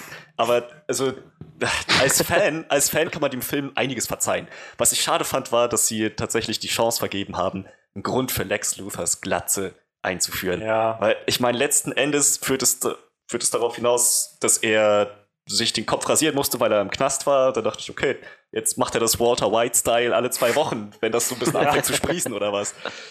Ja, vor allem, schön findet. vor allem, weil sie ja noch irgendwie gesagt haben, dieses Kryptonit ist halt auch radioaktiv. Ja. Wo ich so gedacht habe, vielleicht experimentiert er dann damit rum und ihm fallen die Haare aus oder sowas. Und dann, ja, dann rasieren sie ihm irgendwie den Kopf. Und ja, und ich weiß auch nicht. Also, dann gab es ja noch diesen Plan, den er da irgendwie durchgezogen hat mit, diesen, äh, mit diesem Afrika-Subplot, wo er dann da irgendwie diese Soldaten da eingesetzt hat, die irgendwie experimentelle Munition benutzt haben, was auch immer das sein soll. Ich meine, können die nicht normale Kugeln nehmen, wenn die irgendwie Menschen erschießen? Natürlich Und vor allem, nicht. vor allem dann finden sie experimentelle Munition, wo dann auch jeder weiß, ah, die sind, guck mal, das sind so eine Kugeln, die kennt keiner, die sind also von LexCorp. Ah, ja, genau. so, so, Können nur die sein. das ist so, und, und alles nur damit Superman irgendwie böse oder schlecht dasteht irgendwie. Was, wie gesagt, man hätte, er hätte auch einfach sagen können, der Typ hat halb Metropolis in Schutt und Asche gelegt, so wie Batman das gesagt hat. Das hätte noch irgendwie mehr Sinn gemacht. Das ist übrigens immer ein Running Gag in den äh, Justice League Comics. Das geht dann immer so, hm, wir können ihn nur besiegen, indem wir durch diese zwölf Hochhäuser schmeißen. Dann wird zu Batman geguckt. Wenn Batman nickt, ist es okay, weil er kann das bezahlen. dann wird's gemacht. Das ist so der Running Gag in, in den Justice League Comics. Super gut. Das war doch auch bei Age of Ultron, gab es doch auch diesen Gag, wo äh, Tony Stark, der gegen den Hulkbuster gekämpft hat, wo er, doch, Ah, ja. wo er dann irgendwie in dieses, an dieses Haus und dann irgendwie, äh, wie schnell können, können wir dieses Gebäude kaufen? Ja, so, so, so in etwa läuft es auch, weil wenn man mal so drüber nachdenkt, ist er tatsächlich der Einzige, der richtig gutes Einkommen hat. So, ich meine, so Ja. klar kennt mit seinem Journalistengehalt kommt er nicht so, kann nicht immer gerade so ein Hochhaus zahlen. Das ist ein guter Punkt, Clark Kent. Das ist nämlich sowas, Clark Kent arbeitet ja scheinbar schon dann, wenn der Film startet, schon ein bisschen länger beim, äh, beim Daily Planet da. Ja, Wo sich mir dann aber die Frage stellt, er hat noch nie was von Bruce Wayne oder Batman gehört? Hm. Also ich meine, na, in diesem Universum liegt Gotham direkt gegenüber Ja, von, von Metropolis. Und auch wenn Batman jetzt 20 Jahre nicht mehr aktiv war oder 10 Jahre oder weiß ich wie lange, ähm, die Geschichten werden doch immer noch kursieren von diesem Fledermausmann, der da früher für, für Ordnung gesorgt hat. Und, vielleicht nimmst du es dann einfach nicht mehr ernst, so wie die Mythe oder so. Weißt und du? äh, naja, ich, ich weiß nicht. Also dann halt dieses, dann halt auch dieses, wer ist denn das? Bruce Wayne, du musst neu hier sein. Der Milliardär von gegenüber in der Stadt, dem irgendwie die Hälfte der, der Firmen hier gehört, habe ich noch nie was von gehört. Ich bin ja bloß Reporter. So. Was, was? Irgendwie, das. Das wirkt halt alles so einfach nur, es soll cool aussehen und es wirkt ja auch cool im Film, Ja. wenn die so reden, aber es macht eigentlich keinen Sinn. So. Aber verarscht äh, sein Chefi dann nicht auch noch hier mit von wegen, ja, äh, so in Smallville Ja, ja. kennt man sowas nicht, irgendwie so, ne? Ja, ja. Irgendwie sowas sagt er doch, ne? Ja, schon, aber es wirkt halt alles ein bisschen an den Haaren herbeigezogen, habe ich das Gefühl. Ja, wie gesagt, der ganze Film äh, ist jetzt keine, keine Logikbombe, ne? Genau, genau wie wenn, wenn äh, Superman, wenn der Kampf losgeht und er sagt was von wegen, Bruce, wir müssen reden. Wann hat er rausgefunden, dass, es, dass das Bruce Wayne ist? Also Oh, ich was mir meine, nicht mal aufgefallen. Doch, äh, nee, er hat Bruce genannt, Er ja. hat, er hat zu ihm gesagt, Bruce. Ja, ja, kann, kann ja tatsächlich sein. Das ist mir Das war gar, sowas- gar nicht aufgefallen. So. Es gab nicht eine Szene, wo er das irgendwie mal für sich erschlossen hat oder sowas. Also ich meine, dass er es kann, ist klar, aber das hat man wenigstens irgendwie, ich glaube, in dem, in dem, der Justice League Serie oder in irgendeinem Film gab es so eine Szene, also von den Animierten gab es halt so eine Szene, wo, ähm, wo die sich halt gegenüberstehen, Batman und, und Superman, und dann sagt Batman irgendwie so von wegen Clark Kent. Und dann guckt Superman halt so zu ihm und meint dann auch von wegen Bruce Wayne. Und dann sagt halt äh, Batman von wegen, du hast geluschert. Weil er Ja, halt genau. seinem- Ja. You peaked. Ich kenne Ja. ja. die Szene. das hätte man so schön umsetzen können Ja. in diesem Film so, aber irgendwie wird das dann so reingeworfen irgendwie. Und äh, genauso wenig macht halt die Szene auch Sinn, dass dann irgendwie auf dieser Party, dass dann Lex Luthor ankommt und sagt, ah, Clark Kent trifft Bruce Wayne. Ah, ich freue mich immer, wenn ich Leute zusammenbringen kann. Oh, fang besser keinen Streit mit ihm an, so ungefähr. Er weiß doch gar nicht, dass, dass einer von, dass überhaupt einer von Nee, eigentlich nicht, irgendjemand nee, ist. So. Was, wie gesagt, das ist wieder so Szenen, das wirkt halt cool, wenn du das siehst, aber es macht so keinen Sinn. Also, Naja, wurde nicht angedeutet, dass Lex wusste, dass Bruce Wayne Batman ist? Ich meine, mit den ganzen Bildern, die er ihm zukommen lassen hat, von wegen, du hast deine Familie sterben lassen und so weiter. Ich hatte das Gefühl, er wusste, dass Bruce Wayne Batman Das ist. kann sein, aber ich meine, es wurde auch nicht impliziert, dass er wusste, dass Clark Kent äh, Superman ist. Ja, Ja, gut, der doch. Er hat ja äh, Ma Master ja, klar, ent entführt, klar. ne? Also aber er es wird, halt, ja wissen. es wird halt einfach so gesagt, irgendwie, er weiß das irgendwie alles. Es wird halt Ja, nicht ja. irgendwie mal aufgeklärt, dass er da irgendwie. Es wie gab ja auch keinen Ordner ist über so. ihn, ne? Es gab ja nur diesen Metaverse-Ordner, aber da war ja weder Superman noch Stimmt, ja. Batman drin, Superman ich, war auch ne? nicht dabei, ja. Nee, beide Ja, nicht. gut, Batman ist ja kein Meta. ist kein aber- Metawesen. Ja. Der wurde erst überprüft und dann haben sie gesagt, nee, das schafft's nicht in unsere Liste. So. Äh, Wenn man, mit ein bisschen Logik rangeht, dann könnte man meinen, dass Lex Luthor der Einzige ist, der kein kompletter Vollidiot ist in Metropolis, der sieht, dass Ja. Clark Kent verdammt nochmal aussieht wie Superman mit Brille. Okay? Also, es, man könnte auch so vom Offensichtlichen ausgehen. Ja, das ist ja einfach nur die, die, die, der besch- bescheuertste Comic-Wechsel überhaupt. So, ne? so ein Typ, der zieht seine Brille aus und kein Arsch erkennt Ja. ihn mehr. Aber äh, das, das kannst du jetzt noch nicht mehr rausnehmen. So. Das ist einfach so viele Jahre Jetzt, drin, ja, das jetzt, ist zu spät. Jetzt ist zu Ja. spät. Echt. Also ich sag mal so, der Film hatte seine logischen Schwächen, aber er hatte auch echt gute Momente. Ich, ich erinnere mich jetzt gerade an die Szene, in der das erste Mal tatsächlich Batman gezeigt wurde, wo er diese äh, diesen Haufen asiatischer Frauen aus der Gefangenschaft befreit hat, beziehungsweise die Mhm. ihre Geiselnehmer oder was auch immer, die, die Sklavenhändler Das war, da das war umgelegt ziemlich hat. creepy, so wie, wie, Das- dieser, ja. Wie dieser Cop reinkam mit der Taschenlampe und irgendwie rumgeguckt hat und er dann oben in der Ecke von dem Raum Ja. saß und dann noch so rausgehuscht ist irgendwie. Das war schon ziemlich creepy. Das war cool. So schnell, dass der Cop ihn nicht erwischen konnte mit seiner Schrotflinte. Auch die Tatsache, dass, die, dass, der, dass der Cop erstmal versucht hat, die Frauen rauszulassen, die Käfige Ja, aufzumachen, und die und die haben sie gleich wollten, wieder so. zugemacht aus Angst. Und ich dachte, das trifft eigentlich genau richtig für Batman. Ja, ja. Er macht nicht nur den Kriminellen Angst, er ist einfach für jeden Menschen Ja. Angst. Ja, Das finde ich halt mal ein generell- schöner Horrorfilm. Sie haben es halt, Batman haben sie halt, glaube ich, gut getroffen, so in dem, also so das gut rübergebracht, auch gerade passend für dieses neue DC-Universum, was ja irgendwie sehr düster sein soll und sehr ernst sein soll. Und ich glaube, dafür ist Batman halt genau der richtige Kandidat, so irgendwie, um das umzusetzen. Und ich meine, also in dem Director's Cut wurde gesagt, der, wie gesagt, der geht ja drei Stunden, fünf Minuten, glaube ich. Ähm, der soll ja dann auch R-rated sein. Gerade wegen dieser, ähm, dieser Lagerhaus-Batman-Szene, wenn er da Ja. Martha befreit, weil die soll wohl richtig, die soll wohl ordentlich brutal dann auch werden. Also ich meine nicht, dass die jetzt nicht brutal war, aber die soll wohl da nochmal einen ordentlichen Zacken zulegen. So. Ja, ich bin auf den Director's Cut gespannt. Ich hoffe, da werden noch ein paar Plotholes geflickt dann irgendwie. Ja, das hoffe ich halt auch. Aber ich meine, man kann natürlich sagen, so von wegen, ja, der arme Zack Snyder musste jetzt irgendwie die Hälfte seines Films kürzen und so. Aber andererseits, finde ich, darf man das jetzt auch nicht irgendwie als, als Freikarte für den Film nehmen, zu sagen, ja, du, also ich meine, da sind zwar irgendwie so einige logische Schwächen, aber es ist jetzt geschenkt. So. Aber ganz im Ernst, er wird doch mit in einer halben Stunde nicht alle Plotholes ge gestopft Nee, kriegen. Das nein, schafft er nicht. nee. Das, der Film hat immer noch genug Plotholes, auf jeden Fall. Das Der stolpert an so traurig. vielen Stellen immer über sich selbst, das ist halt. Ja, das ist leider echt ein bisschen traurig. Aber ich Das muss halt, sagen, ich, ich- bin halt echt immer noch für mich, also ich fand den Film nur so teilweise gut, weil halt für mich echt nicht Batman an sich der Schwachpunkt war, aber so, was sie so stellenweise aus Batman gemacht haben, was einfach so gegen seine Natur ist. Oder vor allem, Mhm. da man ja jetzt schon, keine Ahnung, wie viele Jahre ernstzunehmende Batman-Filme hat. War der Naja, erste 89 oder was haben wir gesagt? Der erste ernstzunehmende ja, Film? aber ich meine, wenn wir mal also bei Dark Knight bleiben, die ja irgendwie die Dark Knight-Trilogie hat, letztendlich Ja. hat das so begründet, das alles so sehr wirklich realistisch und ernst zu halten und so. Ich ja, mein, dann sagen wir halt durch die Batman Teile. Begins kam 2005 oder so, oder 4 oder so, Das kam das, glaub ich, ja. raus. Fünf. Fünf, ja. Irgendwie so in dem Dreh, also Mitte der 2000er.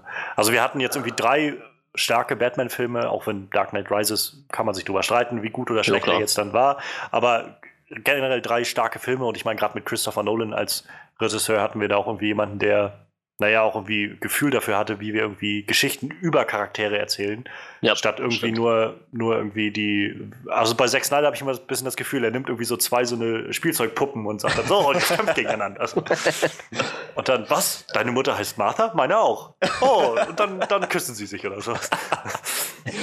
Ja, Und bei mir waren es halt- halt auch immer so Kleinigkeiten, die mich mehr gestört haben, ne? Weil, wie gesagt, das große Ganze, also ich war echt, ich hatte echt äh, sehr viele Vorteile gegenüber Ben Affleck, muss ich sagen. Ja. Auch eigentlich nur wegen Daredevil. Ich weiß, er ist ein guter Schauspieler in anderen Filmen, Naja. aber Daredevil hat mich halt auch nicht überzeugt. Ist halt schwer, das erstmal aus dem Kopf zu kriegen, dieses Bild. ja, genau, aber ich muss sagen, seine Darstellung hat mich also dann doch eigentlich überzeugt. Also ich hätte es mir schlimmer vorgestellt. Aber da waren halt so Sachen wie, er lässt sein Elternhaus verfallen. So Kleinigkeit halt, ne? Er, Mhm. er wohnt in so einem kleinen Haus am See da mit seiner Betthöhle unten drunter. Aber ich Aber meine, die Bathöhle, das war doch mal Oh fett. ja, Also Ja, das allein, allein schon dieser Eingang war doch der coolste Eingang, den wir bis jetzt von der Bathöhle gesehen haben. So mitten im See, wie, wie dann so die Ja. Rampe runtergeht und er dann da reinfährt. Das war Ja, schon ziemlich das, cool. Das stimmt schon. Aber weißt du, er lässt sein Elternhaus da so vergammeln, mal davon abgesehen, dass ich die Wayne Villa noch nie so traurig gesehen habe. Das war einfach Ja, so, so ein rechteckiger Klotz mitten auf der Wiese. Kann doch nicht mal Zaun oder eine Mauer drum. Ich meine, das ist ein Milliardärsanwesen, ne? Und Wie da ist kein gesagt. Zaun drum. Das ist halt dieses neue DC-Universum. Es muss halt alles düster und verfallen sein. So. Und Ja, aber wenigstens eine Mauer hätten sie ihm geben können, oder? Das ist doch traurig, so, so, so ein Milliardärshütte ohne, Ja. ohne Mauer drum. wer weiß, wie lange das Ding schon verfallen ist. Also. Ja gut, aber er ist ja jetzt nur auch keine 200 Jahre alt, ne? Und das Ding sah echt aus, als wäre das schon 100 Jahre am Verfallen, Ja, so wie das aussah, ne? Das sah jetzt nicht so aus, als wäre es gestern verfallen. Ja, aber dafür kümmert er sich um die Berghöhle und um dieses Haus am See sehr Ja. gut, muss man sagen. Das Ja. ist top ausgestattet. War, war auch ein hübsches Haus, so ich würde das auch nehmen, Ja. aber es passt halt irgendwie zu Bruce Wayne nicht so ganz, finde ich. Also ich finde, er ist in so einer Fettvilla irgendwie besser aufgehoben. Vor allem, das waren alles, ich meine, das war Panorama. Von allen Seiten waren Fenster, also Ja. null Privatsphäre, wo ich mir dachte, gut, das ist vielleicht nicht der beste Ort, um da eine Frau über die Nacht mitzunehmen. Also, war Ja jetzt gut, aber er war ja mitten im Nirgendwo, ne? oder? Er ist doch Ja, ja. im Nirgendwo. Da gibt es wahrscheinlich noch nicht mal Menschen da, wo der wohnt. Da wundert sich auch keiner, wenn der See konstant Wasser verliert. Ja. Ja. Aber ich meine, was mir auch gut gefallen hat, war diese neue Dynamik zwischen Ben Affleck, also zwischen Batman und äh, Alfred. Oh ich, ja. Ich Oh, fand die Alfred sehr, fand sehr ich gut. übrigens auch ein, äh, noch so ein kleines Highlight. Also ich Ja, fand den Alfred, ja. der war sehr sympathisch und ein cooler Typ irgendwie. Das hat mich so ein bisschen erinnert an die, auch aus der animierten Serie aus den 90ern, so diese Dynamik, immer so dieses bisschen Ja. schnippische, sich so gegenüber. Ich meine, der Michael Caine, äh, Alfred war auch sehr, sehr cool, aber der hatte eher sowas von diesem sorgenden Vater irgendwie. Ja, ja, ganz finde genau. ich. Während der jetzt halt einfach auch so irgendwie so ein bisschen, naja, der, der Typ für alles irgendwie. Er ist der Trainer so ein bisschen, er ist so der, der Q aus dem James Bond-Universum, der irgendwie die ganzen Gadgets baut und so. Und, und dann immer so diese Sprüche, die dann noch so hinterherkommen. Das, das war, hat halt so eine schöne neue Dynamik, finde ich, reingebracht. die Oh, ich, ich muss gerade noch was zu den Gadgets einwerfen. Also ich fand den Stimmverzerrer ein bisschen lächerlich. ich fand, Also, ich ja, fand's ich fand ihn eigentlich okay. Also ich fand's mal eine gute Idee. Es war halt mal was anderes, als Echt? immer die ganze Zeit mit, hey, hey, du, pass auf, was du sagst. Ja, aber ich weiß nicht, mir, ich, mir hat das irgendwie besser gefallen. So ist er, zieht die Maske auf und redet einfach dunkel. Und Ben Affleck braucht einen Stimmverzerrer. Und dann dachte ich so, nein, der braucht keinen Stimmverzerrer. Der kann auch dunkel reden, das funktioniert. Naja, ganz klar, aber ich bestimmt. glaube, sie wollten halt schon noch mal was Neues probieren. So. Ja, mit Sicherheit, aber ich- nee, ich fand es irgendwie merkwürdig. Also irgendwie dachte ich so, nee, nee, muss nicht sein. Naja, wenn es ihm tatsächlich nur darum geht, die Stimme zu verzerren, also dass, dass er wirklich nicht wiedererkannt werden kann, dann kann man sich schon denken, dass er vielleicht auch die Nase voll davon hat, ständig mit dieser räuspernden, krächzigen Stimme zu sprechen. Ich dachte so, oh nee, es reicht mir jetzt, ich spreche jetzt wie ein normaler Mensch und pack mir da einen Stimmerverzerrer Ja. an die Kehle. Vielleicht, vielleicht kann das ja auch nicht mehr so. Vielleicht ist er wirklich so alt, so, oh, das Ganze im Hals. So. Und ich fand, ich fand halt auch gerade die, äh, diese Einführung, wie sie das gemacht haben, so schön, wie, wie äh, Bruce Wayne dann irgendwie in die Höhle reinkam und dann gerade Alfred das Ding repariert hat, angesetzt hat und dann diesen Zungenbrecher einmal so vor sich hingesprochen hat mit dieser verzerrten Stimme. Das war irgendwie war eine schöne, schöne Einbindung von dem Ganzen so. Ja, das stimmt. Aber Auch ich noch- bin der Meinung, in einem Universum, wo jemand nur seine Brille aufsetzen muss und wird nicht mehr erkannt, braucht man keinen Stimmverzerrer. Das ist echt. Ja, okay. Bei Superman kann man aber auch echt nichts mehr retten. Ne? Nee, das stimmt, das ist so drin. Was ich ganz cool fand, war, also ich, als ich die ersten Bilder gesehen habe von dem neuen Batman, von Ben Afflecks Batman, jetzt dachte ich, okay, äh, ich hatte erwartet, dass er irgendwie ein bisschen actionmäßiger aussieht. Ich meine, sein ganzes Outfit wirkt mehr oder weniger so wie aus Stoff. Hm. Nicht so unzerstörbar, wie man es erwarten würde. Auch nicht so sportlich, wie es in den Naja, ich mein, bei- 52 zu sehen ist. Bei Dark Knight haben sie es ja noch erklärt wegen so Ja, Kev- mit, mit den Kevlar Kevlarplatten und, sowas so, genau. Das war jetzt überhaupt nicht zu sehen. Ich dachte, gut, ist dieser Batman so erfahren, dass er einfach allen Kugeln, allen Messern komplett ausweicht. Aber da- das fand ich sehr schön, dass sie dann noch gezeigt haben, äh, dass er unter seiner Haube, unter dieser Stoffhaube, noch eine kugelsichere Panzerung hat. Das, wo, ich, wo dann auch erklärt wurde, wie er diesen Kopfschuss einfach so Ja, wegstecken konnte. Das fand ich halt sehr gut, weil ich meine, das ist ja sowas, was viele sagen, so von wegen, schieß ihn nur einfach in den Kopf, so Ja, ungefähr. ja. Dann auch zu zeigen, ja, du kannst es probieren, aber da hat er auch schon dran gedacht, so. das war cool, ja. Batman. Because he's Batman. Aber ich meine, das hat er gar nicht gesagt im Film, oder? Er hat an keiner Stelle gesagt, ich bin. Batman. Nee, Nee. stimmt, das fällt mir jetzt erst auf. Das hätte eigentlich Director's gefehlt. Director's Cut kriegen wir eine halbe Stunde. Ich bin Batman. Obwohl ich sagen muss, das hätte ich tatsächlich, also vielleicht nicht unbedingt das, aber ich hätte gerne mehr aktiven Batman gesehen. Also ich meine, wir haben Ja, das eine, eine Szene gehabt, wie er halt diesen Typen da gebrandmarkt hat und dann verschwunden ist und danach dann bloß noch dieses, die Schlussszene im Prinzip, wie er gekämpft Ja, hat. oder diese Traumsequenz, die halt auch keiner brauchte, ne? Irgendwie. Ja. Und halt, wie er das Kryptonit geklaut hat, diese Szene. Was auch so. Ja. Das war ja das erste Mal, wo ich gedacht habe: Ah, okay. Diese Leute in den Autos sind bestimmt nicht gestorben, die er, auf die er da gerade geschossen hat. Ba- Batman bringt keinen um. Die ganzen Autos Ja, ja. explodieren. Irgend so ein Typ steht auf einem Auto, das Auto explodiert. Hm, ja, okay, vielleicht ist er doch gestorben. Und vor allem dann landet Superman da und sagt von wegen, so Freundchen, du bleibst mal unten, ja? Also das, so kann das hier nicht weitergehen. Aber die Typen, die mit der Panzerfaust im Auto umherfahren, die lässt er einfach weiterfahren. So, ja, lass die doch fahren. Einen schönen guten Abend noch, Sir. Ja, das war, war wirklich. ja, wir merken schon, Und das- der Film hat seine Das, Schwächen. das fand ich halt auch so ein bisschen schade. Also ich hätte gerne mehr gesehen an Aufeinandertreffen zwischen Batman und Superman als dieses, dieser eine Konflikt von wegen, du bleibst jetzt unten und kannst du bluten? Und Ja. dann der, und dann halt der Schluss irgendwie, wo sie dann wirklich kämpfen, so. Also ich hätte vielleicht gerne noch mal irgendwie ein, zwei Sachen gesehen, wo sie noch mal aufeinander geprallt werden, irgendwie so. Und, aber ich meine, der Film, wie gesagt, war jetzt auch schon zweieinhalb Stunden lang und da wurde schon eine Menge rausgeschnitten und man kann halt nicht alles haben, so, aber das sind Ja, halt so Sachen, Kannst du bluten war auch so mit der epischste Satz, glaube ich, oder? Den er gesagt Ja, hat. So. Ja, ja. Also auch Mit so auch- von der Szenerie war es auch einfach sehr cool, wie irgendwie. Er sagt ihm die ganze Zeit von wegen so, du Freundchen, du bleibst jetzt hier unten, so ungefähr, das, das Licht bleibt jetzt aus so und du machst, der Batman ist tot und so und alles, was ihm darauf einfällt, ist, kannst du bluten? Du wirst es. so. ja. Das, das war schon Das ziemlich, mein Licht, ziemlich wenn du mein Licht nimmst, wirst du Das bluten. ist halt, ist halt der Dynamo. Sie haben auch tatsächlich, ich, ich hätte erwartet, dass er, ich meine, Superman hat das Licht angesprochen, Batman macht es dann nochmal selbst an, aber sie haben das Licht vorher, also das Bat-Signal, kein einziges Mal gezeigt, wo ich mir so Ja. dachte, gut, äh, ich, es Ja, wäre schon eine große Nummer. Das meine ich halt so. Solche Sachen, wenn man das einfach noch ein bisschen gesehen hätte, wäre es also ein bisschen flüssiger gewesen. Ja, so. genau. Batman in Aktion zu sehen, zu sehen, das Licht wird auch wieder angemacht und er ist wieder wirklich aktiv unterwegs und so. Aber ja, ja, das ha- haben sie doch verzichtet. Ich meine, vielleicht ist es ja im Director's Cut drin, Wer dass weiß, Batman ja. doch mal sein Licht selbst anmacht, aber Auch ich mich auch frage, wie ist es, äh, wie muss das denn sein, wenn du in Metropolis wohnst? Da guckst du irgendwie so rüber über den Fluss abends, oh, da drüben ist schon wieder das Licht an. Die haben schon wieder Probleme da drüben. So. Lass mich, morgen werden wir wieder irgendwas, morgen werden wir wieder irgendwas in der Zeitung lesen von, von Batman hat den Joker gefasst oder so. werden so Immobilien damit beworben, so hervorragende Sicht auf das Bat-Signal nachts. ja, Äh, bin ich eigentlich der Einzige, der der Meinung ist, dass, dass die Fledermaus vielleicht ein paar Kuchenstücke hätte weniger essen sollen? ja, Ich fand die schon ein bisschen sehr massig. Auch dieses Batman-Logo ja. war sehr massig. Ja, naja, das ist halt, das ist halt angelehnt sehr an The Dark Knight Returns, wo auch Ja, die ja. Fledermaus ganz schön äh, klobig wirkt, sag ich mal. Ja, das stimmt schon, aber ich fand, da haben sie es echt ein bisschen übertrieben. Also, das war eine ganz schön dicke Fledermaus. Ja, naja, ist ja auch ein etwas älterer Batman, hat sich vielleicht nicht als Polster angefressen, wer weiß. Ja, so, so, so leichte Wohlstandsplauze. sehr, sehr gut. Aber Klein er hat echt eine unglaublich gute Fitness, Ben Affleck. Also Ja. das, das sah mächtig aus. Der hatte noch deutlich mehr auf den Knochen als mein, Christian Bale noch. Wie alt ist er? 50 oder so? Soll Mitte 40, glaube ich, sein, Mitte oder? 40, oder? Anfang 50. Also, Ja, Ben Ben, Affleck ben ist- Affleck, der richtige Ben Affleck meine, ist, glaube der ich, ist- erst. Ich meine, der ist 50 oder Echt? so. Oh Gott. Ich dachte, er wäre irgendwie erst Anfang 40. Also, ich schau mal nach, aber. ja, das muss Ich jetzt gerade werden. ja,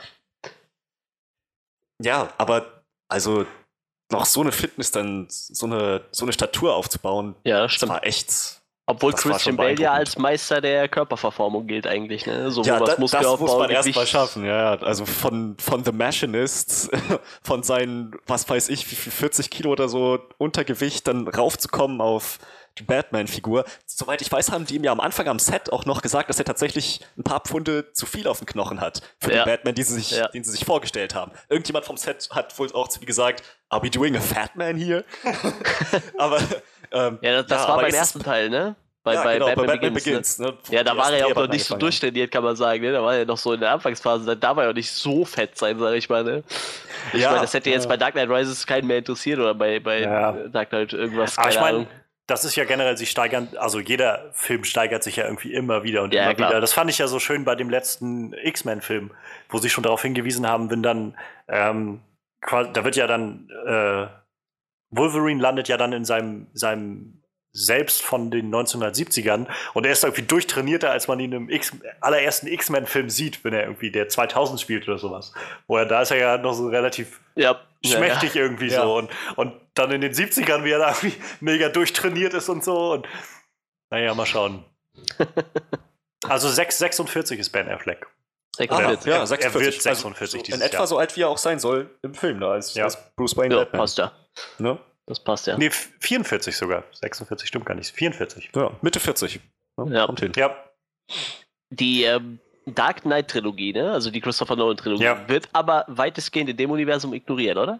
ja, ja. Ja. wird Also es ist nicht mehr. Also, derselbe Batman, Nein, nein. Ne? Das ist quasi gut. Ich habe gehört, dass Zack Snyder zu Anfang, ähm, also hat er sich mit Warner Brothers zusammengesetzt und die wollten wohl auch ursprünglich den Christoph, äh, Christopher Nolan Batman haben dafür, aber Ja. Ähm, also Christian Bale hat gesagt, er möchte das eigentlich jetzt nicht nochmal machen. Ja, er ist das eigentlich ist durch damit. Ja. Christopher Nolan hat gesagt, er hat die Trilogie für sich abgeschlossen und generell passt es, glaube ich, auch besser in dieses Universum. Also Er hat sich ja noch als Produzent an, an Superman beteiligt, Ja. ne, Christopher. Und deshalb Ja. habe ich eigentlich ein bisschen gehofft, dass es so. Also klar, nicht, nicht Christian Bale nochmal, der hat ja schon am dritten Teil direkt gesagt, er hat keinen Bock mehr. Ja, ja. Aber da- dass sie so ein bisschen seinen Batman wieder aufgreifen irgendwo. Aber wie gesagt, ich war jetzt auch nicht so enttäuscht vom, vom Ben Affleck Batman, deshalb ist Das- es okay. Nee, nee, das fand ich halt so schön. Ich war halt im, ähm, in dem Film, als der rauskam, Batman wie Superman, und dann das Wochenende danach war ja dann Ostern oder die Woche danach dann war Ostern. Ja, Da war ich dann zu Hause und habe Fernsehen geguckt und da lief dann auch so Dark Knight und das war halt so schön. äh, Gerade in dieser Verhörszene vom Joker dann, wo er halt dann so von wegen so ganz aufdringlich irgendwie, ich habe eine Regel, eine Regel, ich töte niemand so. Und ich gedacht habe, ja, das hätte man dem neuen Batman vielleicht sagen können oder so. das wusste Ben Affleck nicht, tut mir leid. Ja, also ich, irgendjemand hat, ich, ich weiß nicht, wo ich das gehört habe. Ich, ich glaube, Christian Bale hat Ben Affleck doch einen Tipp gegeben, wie Ja, er Batman irgendwas, ja. spielen sollte. Ich bin mir nicht sicher, was das genau war, aber die hatten wohl ein Gespräch darüber. Und also stelle ich mir cool vor, ehrlich gesagt. Christian Bale mit Ben Affleck, so Past Batman, Future Batman. Ja. Oh, pass mal auf hier. Und dann sagt er, du musst die Stimme verstellen. Dann versucht er so, nein, Ben, du kommst nicht tief genug. Du musst es tiefer machen. Und dann so, ach, weißt du was, ich nehme Stimmverzerrer, das ist jetzt auch egal. Wer weiß. Kennst du vielleicht- diesen, diesen äh, Sketch von der Jimmy Kimmel Show, wo, ähm, wo sie quasi diese Szene aus dem, äh, aus dem Film nachspielen, auch mit, mit Ben Affleck und mit Henry Cavill, ähm, wo sie, wo Clark Kent und Bruce Wayne sich das erste Mal treffen? Kennst du diesen Sketch? nee, ich glaube nicht. Ich glaub Es nicht. ist halt so witzig, weil, also das ist halt, die beiden stehen sich halt gegenüber und dann ist halt auch diese, spielen sie diese Szene nach von wegen, ähm, was sagen sie zu dem Fle Fle äh, Fledermaus, ähm, Gerechtigkeitskämpfer aus, aus Gotham und so und dann kommt halt Jimmy Kimmel immer nebenbei vorbei und guckt dann auch die beiden immer so an, hey, das ist doch Superman und so. Und sie, sie sind doch Batman, sowas in die Richtung. Und, und dann irgendwann an einer Stelle sagt er so, sie sind Batman. Und dann kommt auf einmal so ein Typ von der Seite rein und guckt dir so, ja, ich bin Batman. Du bist der Sprecher vom Lego Batman. Ja, das ist nicht dasselbe. Doch ist es. Und dann geht er so weg mit seinem le kleinen Lego Batman in der Hand so. Ah, wir sind auch Batman. geil. Schicke ich dir den Oh, Link mal nachher. Sehr schön. Ja, auf jeden Fall, auf jeden Fall, ja. Und alle Leute, die sich das hier tatsächlich angehört hören, äh, guckt euch das Video an. Das klingt sehr lustig. Ja, ich, ich stelle den Link einfach in die, äh, in Die die Beschreibung, Videobeschreibung. Ja. Ja, ich ja, ja, freue mich auch schon sehr auf den Lego Batman-Film. Also, Ja, der sah auch Der sehr soll witzig wohl. aus, der Trailer. das wird cool. Ich ich äh, vermeide es tatsächlich im Moment wirklich Trailer zu gucken. Also ich, weil ich habe immer das Gefühl, man wird schon zu viel gespoilert. Das war tatsächlich, da können wir gleich bei Batman wie Superman Ja. bleiben. Also ich finde, ich find der, der dritte Trailer war es ja, glaube ich, hat den Film ziemlich kaputt gemacht. Also Ja, man hat eben, das irgendwie es alles halt, ne? gesehen und dann haben sie ja danach noch versucht, so zurückzurudern und zu sagen, also keine Sorge, dass diese ganze Szene mit Doomsday, die man im Trailer sieht, das ist zur Hälfte des Films irgendwann. Da kommt noch ganz viel hinterher. Ja, hat man gesehen, wie viel da noch so Ja, hinterher ja, kommt. ja, das ist normal. Ja, das ist halt das Problem. Das, Aber das ich mein- macht halt echt viel kaputt. Ja, aber ich meine, davon ab fand ich die anderen Trailer eigentlich sehr, sehr gut. Also Oh ich ja. meine, die haben halt auch sehr viel darauf gesetzt zu sagen, Batman wie Superman. Es ging um diese beiden Leute so. Und, Ja, klar. und gerade das, finde ich, hat der Film halt auch nicht so wirklich, also das hat der Film halt versprochen und aber auch nur so zu einem Teil erfüllt. Also ich meine, klar, wir haben die beiden gesehen, wie sie gegeneinander gekämpft haben und das war sehr cool, aber ich hätte halt auch vielleicht gerne mehr so einen wirklichen Anreiz gesehen, wie wir schon gesagt haben, irgendwie. So einen Anreiz, warum sie gegeneinander kämpfen. So ein, Ja, klar. Wirklich so eine, vielleicht so eine Philosophie, die auch so angerissen wird, wenn dann Superman sagt, ich finde das nicht gut, was du da machst, irgendwie, wie du die, irgendwie die Leute behandelst und auch einfach, auch wenn es Verbrecher sind, kannst du die nicht einfach irgendwie brandmarken oder umbringen oder sowas. und Batman, der sagt, naja, du musst ausgeschaltet werden oder sowas. Und da, das hätte man halt irgendwie hochschaukeln können, aber letztendlich hat Zack Snyder dann gesagt, wir machen dann doch den einfachen Weg und sagen, ja, seine Mutter wird entführt und er muss jetzt gegen ihn kämpfen. Ja. Und Ja. Also zu den Trailern fand ich auch, ehrlich gesagt, ich konnte noch verstehen, dass sie Wonder Woman in den Trailern gezeigt haben, weil gut, das Ja. stand schon so lange fest, dass sie eine Rolle spielen wird. Sie ist auch mehr oder weniger entscheidend für den Plot. ja. Und okay, aber die Sache mit Doomsday, das hätte ich mir sehr gewünscht, so als den Überraschungsmoment Ja, im Film, mit ja. dem keiner hat Das hätte mich sehen. auch mehr überrascht, glaube ich. irgendwann, ich habe mal einen Fanmade-Trailer gesehen, äh, sogenannten Spoiler-Free-Trailer, wo dann am Ende nicht Doomsday gezeigt wird, sondern der Trailer endet damit, dass Superman fragt, What have you done? Und Mhm. dann nur der, der Schrei von Doomsday zu hören ist. Und damit ist der Trailer vorbei. Das fand ich viel besser, als da tatsächlich zu sehen, Ja. wie Superman auf Bat äh, Quatsch, äh, wie Doomsday auf Batman losgeht. Ja. Ja, ist äh, alles noch, äh, die, die, die müssen noch lernen. Der, bei den Trailern ist halt echt die Gefahr zu groß, dass zu viel gespoilert wird. Deshalb versuche Ja. ich es jetzt zu vermeiden. Manchmal reicht es echt schon, wenn im Kino die Beschreibung liest, hast du schon manchmal zu viel gelesen. Echt Ja, schlimm. ich meine, Oh ja. Trailer können halt echt scheiße geschnitten sein, so. Aber da wiederum, also um mal ähm, vielleicht einen anderen Film reinzubringen, fand ich den Trailer zu 10 Cloverfield Lane sehr, sehr gelungen. Also, ja. Habe ich mir so, tatsächlich keinen einzigen von angeguckt und auch keine Beschreibung zum Film also durchlesen. das war tatsächlich so, die Trailer haben dir echt nur so ganz grobe gegeben, worum es geht, halt, dass sie da im Bunker sitzt und so. Und mehr aber auch eigentlich gar nicht. Also, das war so ein, zum Schluss dann halt kam bloß dieser Titel rein, Cloverfield, und dann noch die 10 und das Lane dahinter, wo du dann so gedacht hast, warte, das ist, warte, das hat was mit Cloverfield zu tun. Und mit, mit viel mehr Erwartung ist man dann irgendwie auch nicht in den Film reingegangen. Und umso erstaunter ist man dann auch irgendwie und umso Ja. positiv überraschter. Spoilerst du da etwa schon die nächste Podcast-Folge an? Nein, nein, nein. Das ist, man sollte bloß anmerken, also wenn du dir nichts durchgelesen hast dazu, keine Trailer gesehen hast, hast du nichts falsch gemacht. Also der Film ist so, wie er ist, überraschend, einfach absolut perfekt. Ja, ich habe ihn jetzt, wie gesagt, auch gesehen und äh, ich würde sagen, das äh, können wir gerne auch als nächsten. Äh, Ja, das kann nehmen. man Okay, cool. das nächste Mal dann irgendwie besprechen. So, sollten wir vielleicht noch zum Ende ein bisschen ausblicken auf die nächsten Filme, die im Batman und in dem Ja, Universum noch kommen? Also, genau, das, ich wollte gerade sagen, also wir kommen, können ja mal über das Ende des Films reden. Also, was haltet ihr davon, dass Superman gestorben ist? Naja, mutiger Schritt, sehr mutig. Äh, er ist ja, Ja, auch quasi noch im selben Film mehr oder weniger wieder auferweckt worden. Man sieht, wie die Erde sich am Ende Ja. bewegt. Aber ich habe es ehrlich gesagt nicht kommen sehen. Ich dachte bis zur letzten Sekunde so, dass er diesen, äh, diesen Speer von Doomsday noch irgendwie überlebt hat. Ich habe tatsächlich überlegt, äh, dass er den Speer einfach Wonder Woman gibt und sie den Speer wirft oder sowas. Aber ja, ja, sowas in der Richtung. Aber sie haben ihn ja echt umgebracht. Das hat mich schon mitgenommen, muss ich sagen. Vor allem, weil ich dachte dann so, schade, dieser Moment hätte mich jetzt noch mehr bewegt, wenn Superman ein bisschen mehr Background Ja. gehabt hätte in dem Film. und ja, das glaub, stimmt schon. Also für mich war es zum Beispiel so, dass ich gedacht habe, also als Doomsday reinkam, ich meine, ich habe The, The Death of Superman nicht gelesen, den Comic, aber ich weiß, dass Doomsday und Superman sich da quasi gegenseitig umbringen und beide dann tot sind. Ja. Oder wiederkommen dann nachher und wie auch immer. Aber das war so, wo ich gedacht habe, okay, Doomsday ist drinne. Ich würde schon sagen, die Karten sind auf dem Tisch, dass das passieren könnte.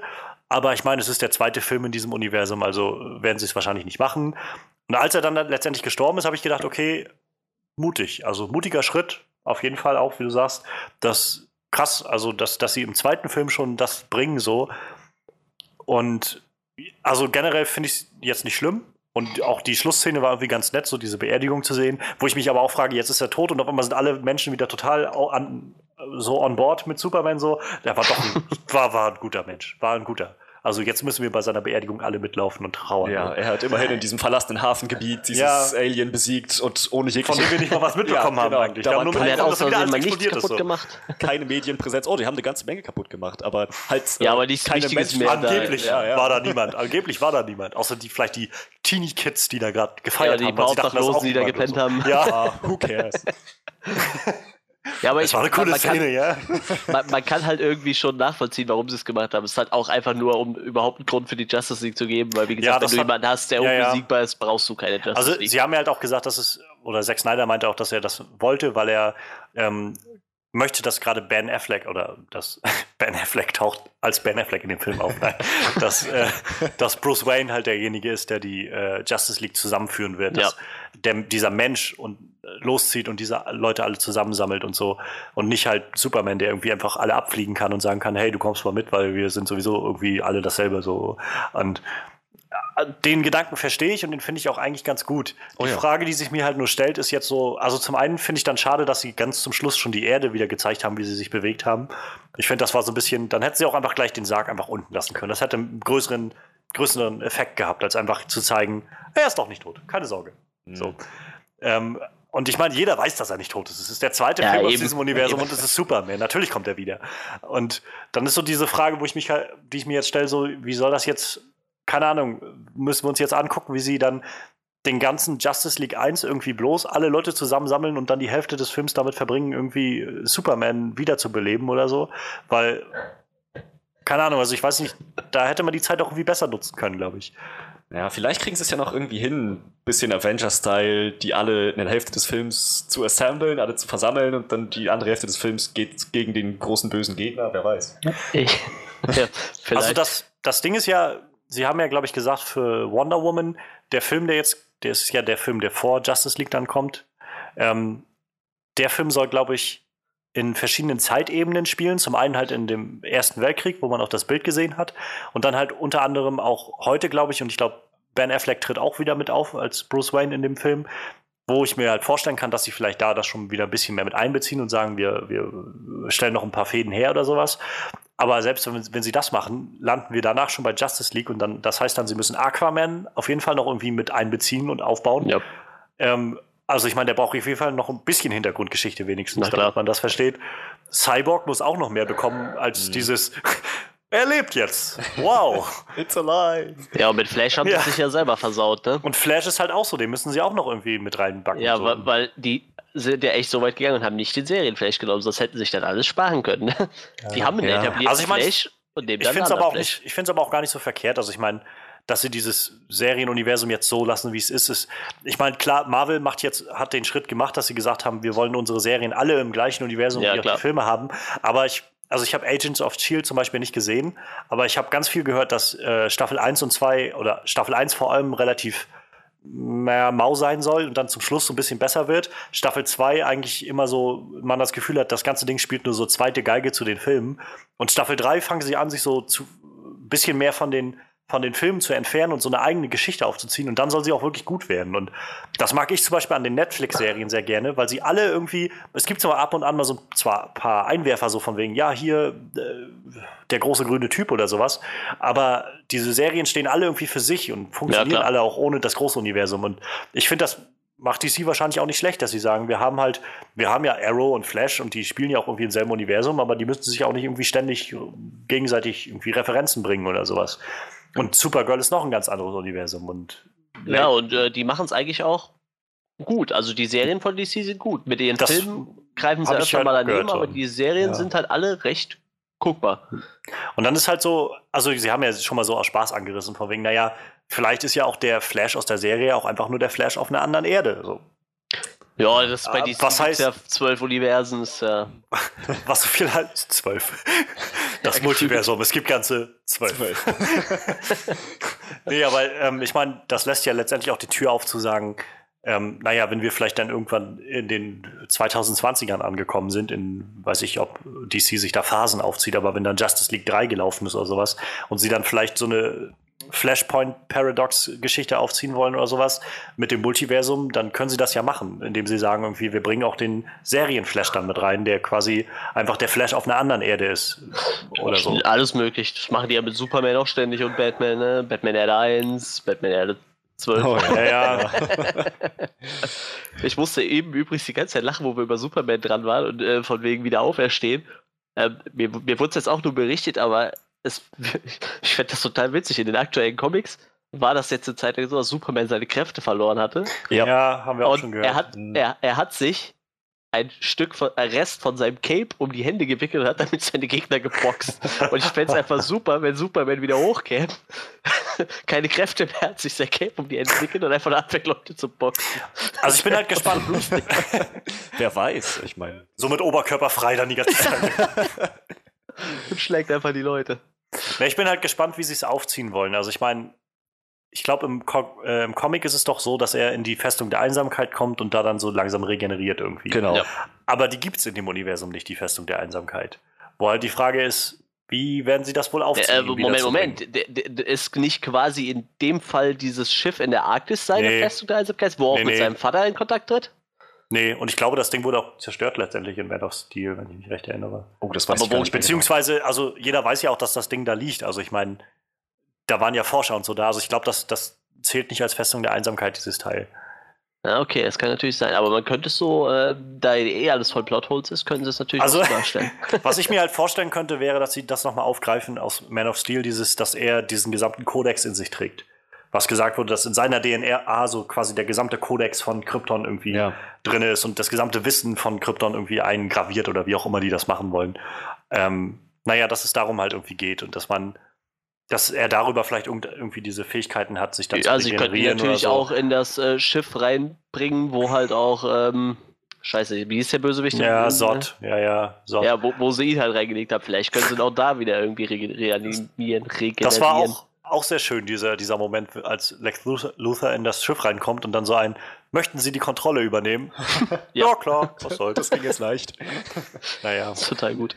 Aber ansonsten, also, was vielleicht noch eine nette Idee wäre, wäre, wenn ähm, Superman wiederkommt und vielleicht tatsächlich dann eher der Böse ist für einen Film, für Justice League 1 oder sowas, dass er keine Erinnerung hat oder sowas oder der natürlich ja, auch nett. Ja. Oder irgendwie sowas so ein bisschen wie geresettet ist und erstmal wieder irgendwie, dass sie ihn wieder zur Vernunft bringen müssen oder sowas.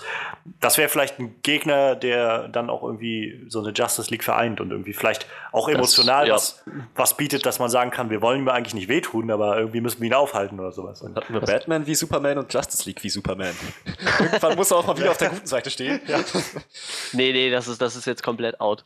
Aber naja, ansonsten, um weiterzugehen mit den Filmen, äh, dieses Jahr kommt der Suicide Squad noch. Ja, ich wollte gerade sagen, genau, da sollten wir vielleicht erst erstmal drauf eingehen. Die haben ja jetzt wegen den schlechten Kritiken zu Batman wie Superman echt noch verdammt viele Szenen nachdrehen müssen. Hab ich naja, gehört. das ist, ja, also die Nachdrehs laufen und sie haben halt gesagt, dass sie, also was so kursiert, dass sie Nachdrehs machen, um das Ganze noch ein bisschen lustiger zu machen oder sowas. Vielleicht einfach, um sich an Deadpool oder sowas zu orientieren. Aber das könnte natürlich man, auch sein. Man muss dazu sagen, ähm, das wird auch, glaube ich, alles viel hoch, äh, hochgeschaukelt, so weil jeder Film hat Nachdrehs. Ja, natürlich. Das wird halt nur nicht, es wird halt nur nicht immer an die große Glocke gehangen. Jeder Marvel-Film macht Nachdrehs, jeder normale, stinknormale Film macht Nachdrehs und so weiter. Aber das passt und, jetzt halt auch sehr und, gut wegen, ja, es kommen das, die schlechten Kritiken raus und okay, wir müssen ja, noch 10 nachdrehen. Klar, ne? aber es ist halt so ein ich glaube, dass das letztendlich alles nach Plan lief. Also ich glaube, dass diese Nachdrehs, die jetzt gerade laufen, auch schon vor einem halben Jahr geplant waren. Dass die gesagt haben, wir lassen uns für den April, Mai in dem Jahr ähm, dann nochmal irgendwie vier Wochen, vier, sechs Wochen, wo wir einfach Nachdrehs machen können. Ich meine, das macht Marvel ja auch nicht anders. Je, bei jedem Film sagen sie sich, wir ja, brauchen, wir brauchen zum normal. Schluss nochmal drei bis vier Wochen, wo wir einfach Nachdrehs machen. Und das ist halt, glaube ich, ich glaube, das wird halt so ein bisschen überbewertet, was da gerade passiert. Also generell, ich glaube, der Film wird sehr cool werden. Also ich ja, habe jedenfalls große Hoffnung für den mhm. Film. Also sieht halt mal, mal ganz anders aus als alles, was man bisher so gesehen hat. Oh ja. Hab, habt ihr die nette äh, Fantheorie gehört zu dem ähm, Robin-Kostüm aus Batman wie Superman und äh, dem Joker? Dass das Jason Todd ist und dass der ja, ganz zum, genau, zum ganz Joker genau, wurde. Dass, dass, er quasi gar nicht getötet wurde vom Joker, sondern er selber dieses Kostüm ja. einfach bekritzelt hat und gesagt hat, leck mich Batman und dann mehr oder weniger nicht zu Red Hood wird, sondern quasi zu naja, Joker. Also ich meine, möglich ist es natürlich, aber ich glaube es persönlich nicht. Also ich, ich, glaub, ich muss ganz ehrlich sagen, ich würde es mir wünschen. Also ich meine, man muss dazu sagen, Jared Leto ist letztendlich fast auch 40, Anfang 40. Der ist genauso alt wie, also so ziemlich genauso alt wie Ben Affleck. Was, glaube ich, dann schwer zu erklären wird, wie er dann irgendwie der, der aber ich glaub, er wird junge Partner von. Aber er wird, glaube ich, als relativ junger Joker dargestellt, oder? Ja, naja, ich glaube, sein Joker-Charakter so ist relativ er jetzt nicht jung. aus. Also. Ja, er sieht nicht jung aus, aber ich glaube, er, er, soll wirklich einen relativ jungen Joker spielen. Also, was, verglichen mit dem, wie der in den Comics zum Beispiel aussieht. Ja, na klar, aber ich meine, im Spiel mit den ganzen Falten im Gesicht. Aber die Bilder, die man jetzt gesehen hat, sehen alle so aus wie halt so Anfang 40, finde ich. Also so Ende 30, Anfang 40 irgendwie. Ja, also, also ich glaube halt, es, es, wird schwer zu erklären, dass irgendwie Batman früher irgendwie seinen, seinen Robin hatte, der irgendwie ein Teenager war und jetzt dann heute irgendwie halt dieser Joker ist so. Ja, nee, aber ähm, Batman hatte ja sehr viele Robins alle nacheinander, ne? Das muss man auch mal sehen. Ich glaube, ja, ich in den Comics ist der letzte aktuelle ja quasi sein Sohn, glaube ich, ne, sogar. Achso, ja, ja. In den Comics. Ja, aber ich meine vielmehr so dieses, also selbst wenn er ja noch später kommt, das macht ja dann noch irgendwie den, den, den Altersunterschied noch größer irgendwie zwischen ihm und, und Jason Todd. Und ja, ich glaube halt, dass, ich glaube halt, also der Altersunterschied zwischen ihm und Jared Leto ist halt nicht groß genug, als dass man das gut darstellen kann, um zu sagen, das war früher sein, sein Sidekick irgendwie so. Mag ich sein, nicht, vielleicht ziehen sie es so auf, aber ich glaube es persönlich nicht. Also. Ich, ich finde es halt echt, die, die, ich weiß nicht, mir ist irgendwie die. Und ich weiß nicht, ich persönlich mag auch eigentlich, dass, dass man beim Joker vielleicht auch nicht so wirklich viel weiß, so wo er ja, kommt und so. Das ist ja eigentlich auch der, das Grundprinzip, aber wenn wenn du jetzt sagst zum Beispiel, okay, der richtige Joker ist einfach schon lange nicht mehr existent und einfach nur jemand ahmt ihn nach, das wird halt auch erklären, warum der Joker jetzt auf einmal so komplett anders aussieht wie jeder andere Joker, den es bis jetzt gegeben hat, ne? Ja. Das wird, halt, wird sich halt zeigen. Also ich meine, bei Suicide Squad werden sie ja vielleicht schon mal ein paar von diesen Fragen irgendwie beantworten. Ja, das hoffe ich. Und ich meine, es gab ja immer schon diese eine Szene, die in dem einen Trailer auch schon angerissen wurde, wenn, wenn er in se seinem Lamborghini da umherfährt und dann Batman oben auf dem Auto sitzt. Ähm, ich schätze, also ich würde mal raten, dass das quasi so eine Flashback-Szene ist, die irgendwie zeigt, wie der Joker in Arkham gelandet ist, dass sie ihn irgendwie da eingeknastet haben oder wie Batman ihn dann gefangen hat. Ähm, und ansonsten bin ich halt echt gespannt. Also ich mag halt dieses, diese Konstella Konstellation von den Schauspielern, glaube ich, ganz gerne. Ja, also gerade Will Smith mal wieder in so einer Rolle zu sehen, die ein bisschen verrückter ist irgendwie und was anderes ist als irgendwie Ja. irgendwas, was er mit seinem Sohn zusammen macht oder so. ähm, wird, glaube ich, ganz cool. So. Und, und auch Margot Robbie als, als Harley Quinn. Überhaupt die Harley Quinn mal so auf der großen Leinwand zu sehen, ist schon Ja. sehr cool. Ich bin auch Oh ja. echt sehr gespannt. Äh, Killer Croc finde ich auch, äh, wird eine coole Ja. Sache. Gab es ja bis jetzt auch noch nicht. Das Super wird auch sehr interessanter interessant. Charakter. Ja. Wie gesagt, ich bin halt, das ist jetzt ein bisschen wie Ben Affleck Batman. ne? Also ich mag Jared Leto als Schauspieler sehr gerne, aber ah, ich weiß nicht, ob mir das so gefällt, was die aus dem Joker gemacht haben. Äh, Ich kann mich da Ja. nicht, mit- weil das sind auch so Sachen, da legt er halt keinen Wert drauf. Ne? Der legt keinen Wert auf Goldketten, der legt eigentlich keinen Wert auf ein Lambo, der legt keinen Wert auf Tätowierungen und Goldzähne, aber irgendwie hat das Naja. alles. Ne? Ich finde es halt, also generell bin ich auch eher auf der Seite, dass ich immer noch so ein bisschen kritisch auf das Ganze gucke.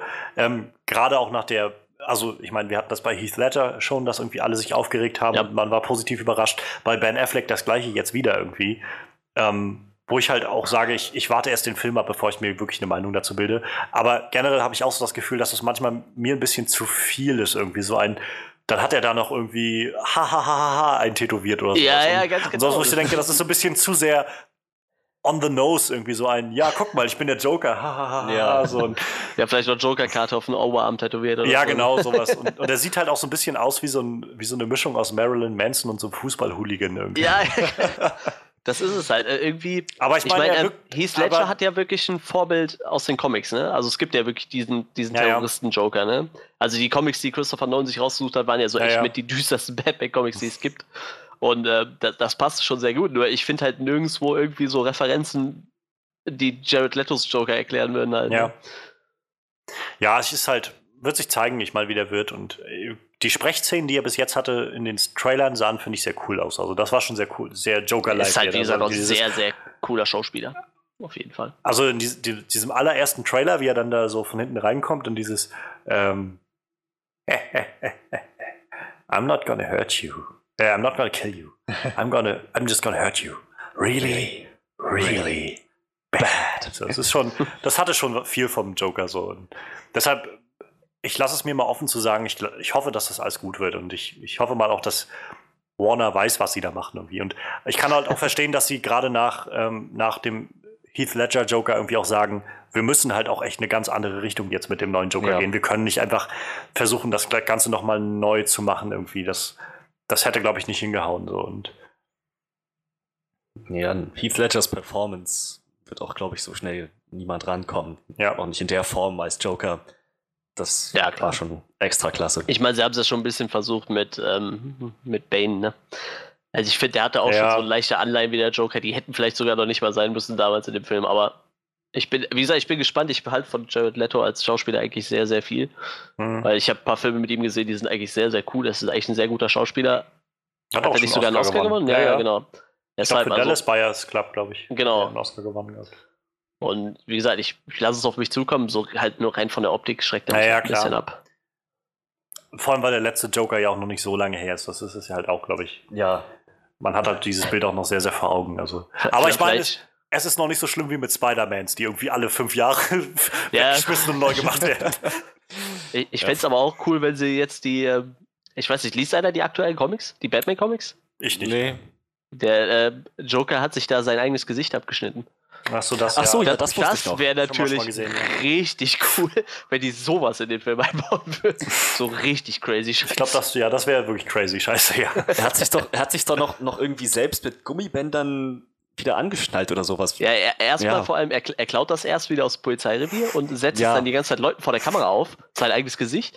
Und nachher klebt das sich selber und in die ganzen Comic fliegen auch immer so Fliegen da dran rum und so, weil es halt schon voll am Vergammeln ist und so. Oh, Das ist aber, aber richtig super. Das war eine super geile Batman-Story. Er, baut- er macht auch so total coole Sachen. Er macht ein Batman-Logo aus äh, noch lebenden Menschen, indem er die aneinander näht.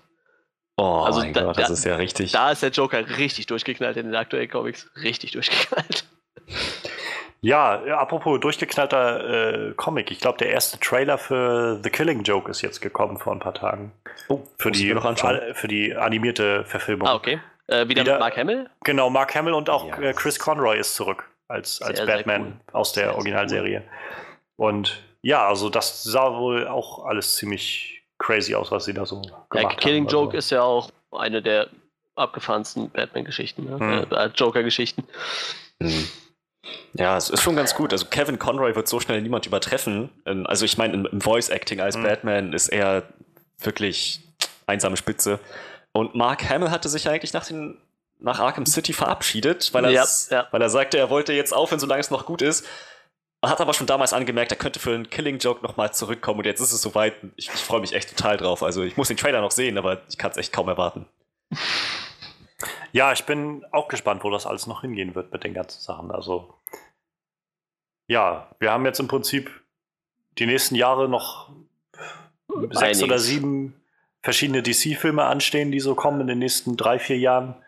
Marvel Das mindestens wird- noch mal genauso viel. Ja, und Fox nicht zu vergessen, die mit ihren X-Men-Filmen immer noch Ja. äh, auftrumpfen gerade und auch schon die nächsten Spin-offs gerade planen für, äh, für X-Men-Filme. Sony, die ihren Spider-Man neu machen und dann gibt es ab und an immer mal noch so kleine Nuggets, finde ich, so kleine Comicbuchverfilmungen, die man so nicht kommen sieht. So letztes Jahr hier Kingsman war so ein Film, den Ja, irgendwie niemand hat kommen sehen und ich auch nicht, wo ich auch irgendwie im Kino saß und dachte so, heilige Scheiße, ist das cool. Ja. auch wieder so ein Comic, den keiner auf dem Schirm hat. Ja. So wie Kick-Ass damals, hatte ich auch nie Ja, auf ja, dem genau. Schirm. Super War ja auch die gleichen Macher so. Ja, Und deshalb, also ich meine, wir leben ja gerade irgendwie in dieser Zeit, dieser goldenen Renaissance von Comicbuchverfilmung so und ich bin sehr gespannt, wo, wo das alles noch hingeht und ich glaube, wir haben jetzt auch in den nächsten Jahren irgendwie keine drei Monate Pause mehr zwischen irgendwie Superheldenfilmen.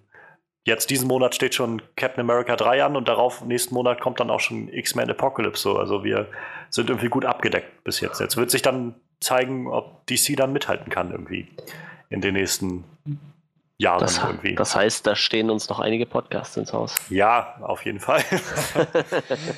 Ja. Spätestens wahrscheinlich zu Civil War dann, also Oh Ja, was das angeht. Aber wir fassen mal Cloverfield noch mal ins Auge irgendwann. Oh ja. Würde ich Sehr auch gerne. sagen, ja. Ja, Na, Dann ja Moder. Moder Chefmoderator, ne? Dann moderieren Ja. wir ab. ja, dann kann ich nur sagen, vielen, vielen Dank äh, an alle, die noch eingeschaltet haben. Ähm, danke an, den, an das Panel, das heute hier war. Das waren einmal Manuel. Hallo. Ja, das war Dank Manuel fürs Zuhören. und, und Frederik. Hey. Und ich bin Johannes und ja, schön, dass noch jemand zugeschaltet hat. Auf Wiedersehen. Ciao.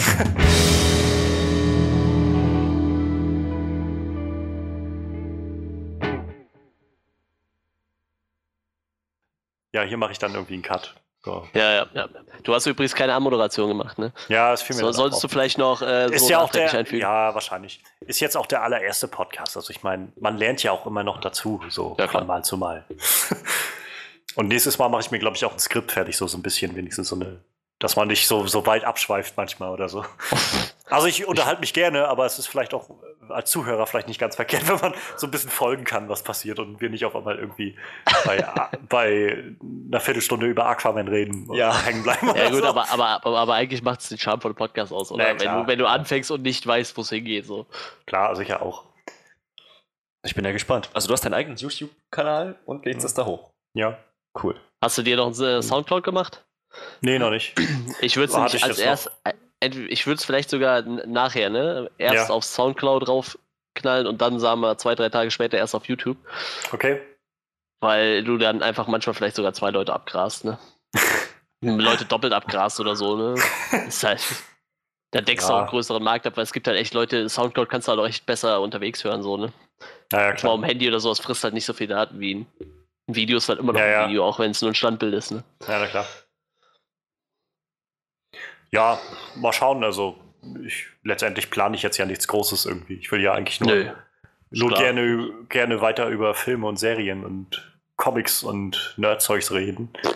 Und Auch wie gesagt, ich kann mich hier auch einmal die Woche hinsetzen und mit dir über irgendeinen Film labern. Also ich denke, die schon- meisten Filme decken sich da schon.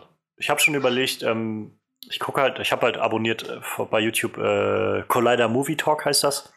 Ja. Die machen halt jeden Tag immer täglich so eine Sendung zu so Neuigkeiten und wo ich überlegt habe, sowas wäre eigentlich auch ganz cool, wenn man so einfach irgendwie sich so ein paar Themen aufschreibt, was so eine Woche über passiert und sich vielleicht dann irgendwie mal einmal die Woche so im Podcast zusammensetzt und einfach mal so ein bisschen was bequatscht, was so die Woche Ja, über noch ja. filmmäßig so passiert ist irgendwie. Ja, Muss man du, ja jetzt eh, ja du nicht- machst es ja schon auf deiner Seite ein bisschen, ne? Ja, so genau, sowas halt, dass man immer so ein bisschen, muss ja, muss ja jetzt auch nicht viel sein, so eine knappe Stunde oder sowas, einfach darüber quatschen, so ein bisschen, was man, was man dazu denkt, irgendwie, jetzt, keine Ahnung, jetzt, gestern kam gerade raus, dass äh, Sony wohl sich angeblich äh, so einige URLs gekauft hat für den neuen, die so andeuten, wie der neue Spider-Man-Film dann heißen könnte nächstes Jahr. Hm. Entweder Spider-Man Homecoming oder Spider-Man, ähm, oh, wie hieß die, da war, die, die waren alle so, Homecoming, ja, die süß, waren so die bescheuert, die ganzen, die waren so wieder mit bescheuert. Marvel zusammen. Das war dann äh, Spider-Man Suspended, war, glaube ich, ein Titel. Äh, auch sehr schön war Spider-Man Greatness Awaits. Okay. Oder ganz on the nose Spider-Man Coming of Age. Ja, das drückt's ungefähr aus. Ob, ja, ob das jetzt stimmt, ist halt noch zu äh, fragwürdig, aber Ja, das und, äh, kursierte wa- jetzt irgendwie im Netz. Hatten die nicht irgendwelche bescheuerten Theorien zu Blade, dass es Mike, Michael Jordan Blade spielen sollte? Das habe ich jetzt total aufgelesen von irgendwelchen Echt? Portalen. Habe ich noch ja, gar nicht gehört. ja. Ist wohl auch nur ein Michael Gerücht so, Jordan? aber. Ja. Ich meine, der Typ hat doch seit, naja, Space Jam keinen Film Ja. mehr gespielt. Und selbst und da war er jetzt nicht wirklich gut. Also.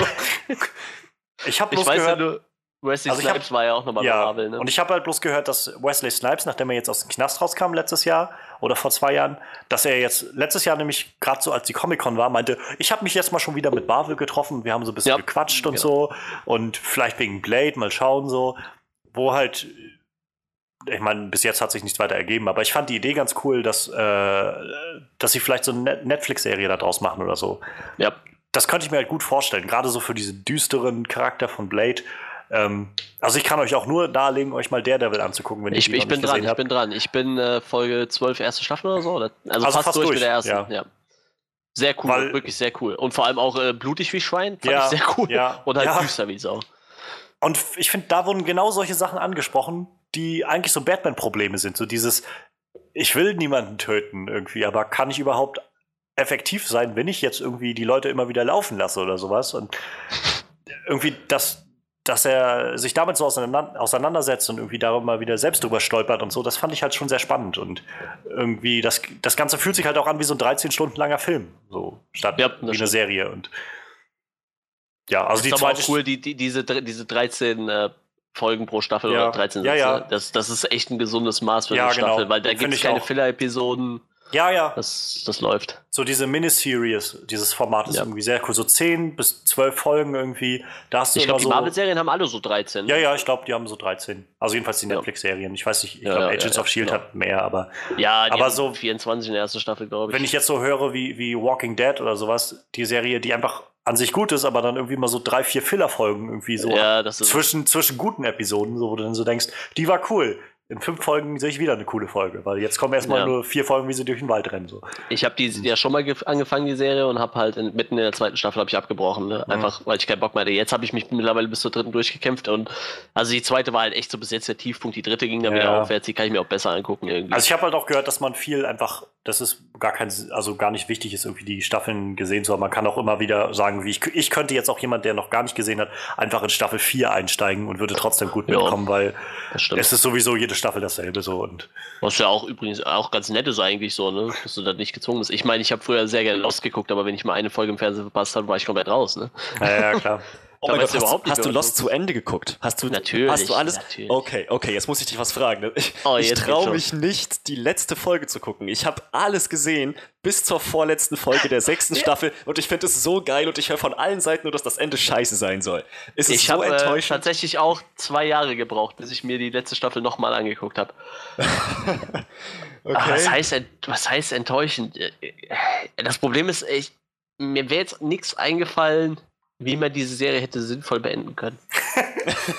Das ist so J.J. Abrams-Style. Wir, wir steigern uns, bis wir eigentlich selbst nicht mehr wissen, wo wir hin wollten. mit dem Ja, ist ja dann- seine Serie, ne? Ich meine, ist ja, Naja. seine Serie. Deshalb. Also, ja, es, es wird ja immer abgefahren ne, mit jeder Staffel. Und ähm, Ja, äh, es ist äh, nett, weil es Wiedersehen mit vielen Leuten gibt, aber ob das Ende jetzt wirklich. Pff, Also so richtig zufriedengestellt hat es mich nicht und vor allem, es werden auch noch. Du, du hast so das Gefühl, okay, vielleicht werden jetzt alle Fragen aufgelöst, aber im Endeffekt werden zwei, drei Hauptfragen aufgelöst und du hast immer noch 20 Fragen, die einfach nicht beantwortet werden. Ah, Dann gab es halt noch so eine Kurzepisode, die war nur auf der äh, DVD-Box dabei von der sechsten Staffel. Die soll dann angeblich alle anderen Fragen erklären. Im Endeffekt erklärt die nochmal zwei, drei Fragen und wirft dann nochmal drei neue auf. das sind äh, acht Minuten, glaube ich, oder so. Also, also wirklich zufriedenstellend war es nicht, aber wie gesagt, mir wäre auch kein sinnvolles, sinn, sinnvolles Ende eingefallen. Es war vielleicht nicht das Beste, was sie hätten machen können, aber ich, ich weiß nicht, wirklich zufriedenstellend war es auf jeden Fall nicht. ah, okay. Na gut, da weiß ich schon mal, was ich ungefähr erwarten kann. Ja, wie gesagt, Aber- ich habe äh, zwei Jahre gewartet tatsächlich. Äh, Hat Matthew Fox eigentlich nochmal danach irgendwie ein großes Engagement gehabt, außer in World War Z? Wisst ihr das?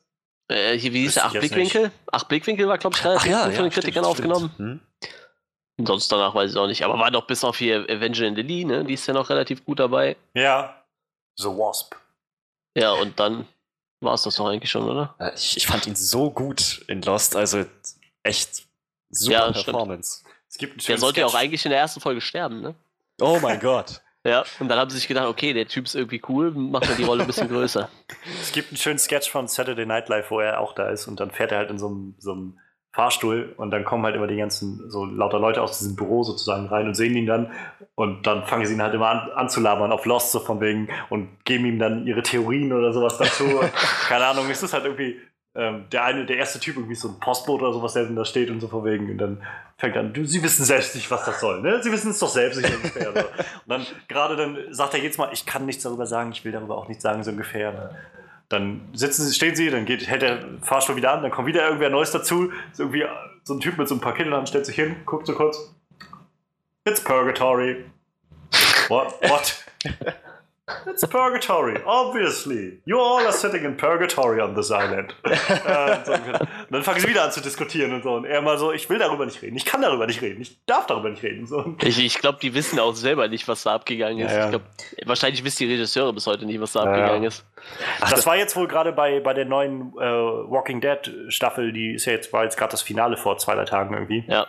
Da gab es wohl mega den Cliffhanger irgendwie, weil also Negan ist wohl aufgetaucht als Ja, der neue ja. Bösewicht mit seinem, mit seinem Schlagstock Lucille. Also Ist das eigentlich, hat, hat, das einer gesehen, die Folge? Nee, ne? Ich habe sie nicht gesehen, aber ich habe halt drüber Ich glaube, es gelesen. ist nämlich der Typ, der den Comedian in Watchmen Ja, ja, gespielt hat. ja, ja. Und den Schauspieler finde ich richtig cool eigentlich. Jeffrey Dean Morgan, der jetzt auch Ah, okay. ähm, den Vater John, äh, John Winchester gespielt hat. Und jetzt ja auch äh, Wayne. Der hat ja auch den Vater von Bruce Wayne gespielt in dem neuen Ja. Film. Und äh, der taucht halt auf und hat halt so einen, seinen Knüppel dabei. Irgendwie, der ist so mit, mit Stacheldraht umwickelt irgendwie. Und es ist wohl dann die letzte Szene, also die ganze Staffel über wurde aufgebaut, immer wieder ge äh, geteasert, dass der jetzt kommt, so dieser Negan und der ist irgendwie der Mega-Boss oder sowas. Und äh, die ganze Folge über stand im Raum so, wen tötet Negan in der letzten Folge? Und dann war es die letzte Folge, quasi die letzten zehn Minuten, irgendwie Negan tauchte auf und die ganze Gruppe so, kniete so alle auf dem Boden. Und er ist halt zu irgendwem hingegangen und hat den so mit dem, mit dem Knüppel dann umgebracht.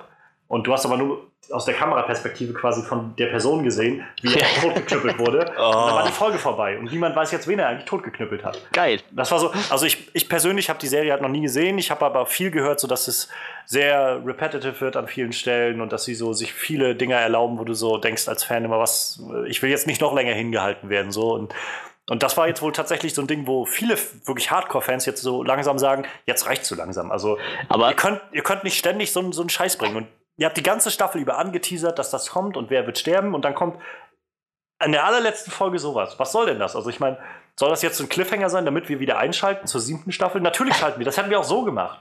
So, und ihr wisst doch wahrscheinlich selbst einfach noch nicht, wen ihr da umbringen wollt oder sowas.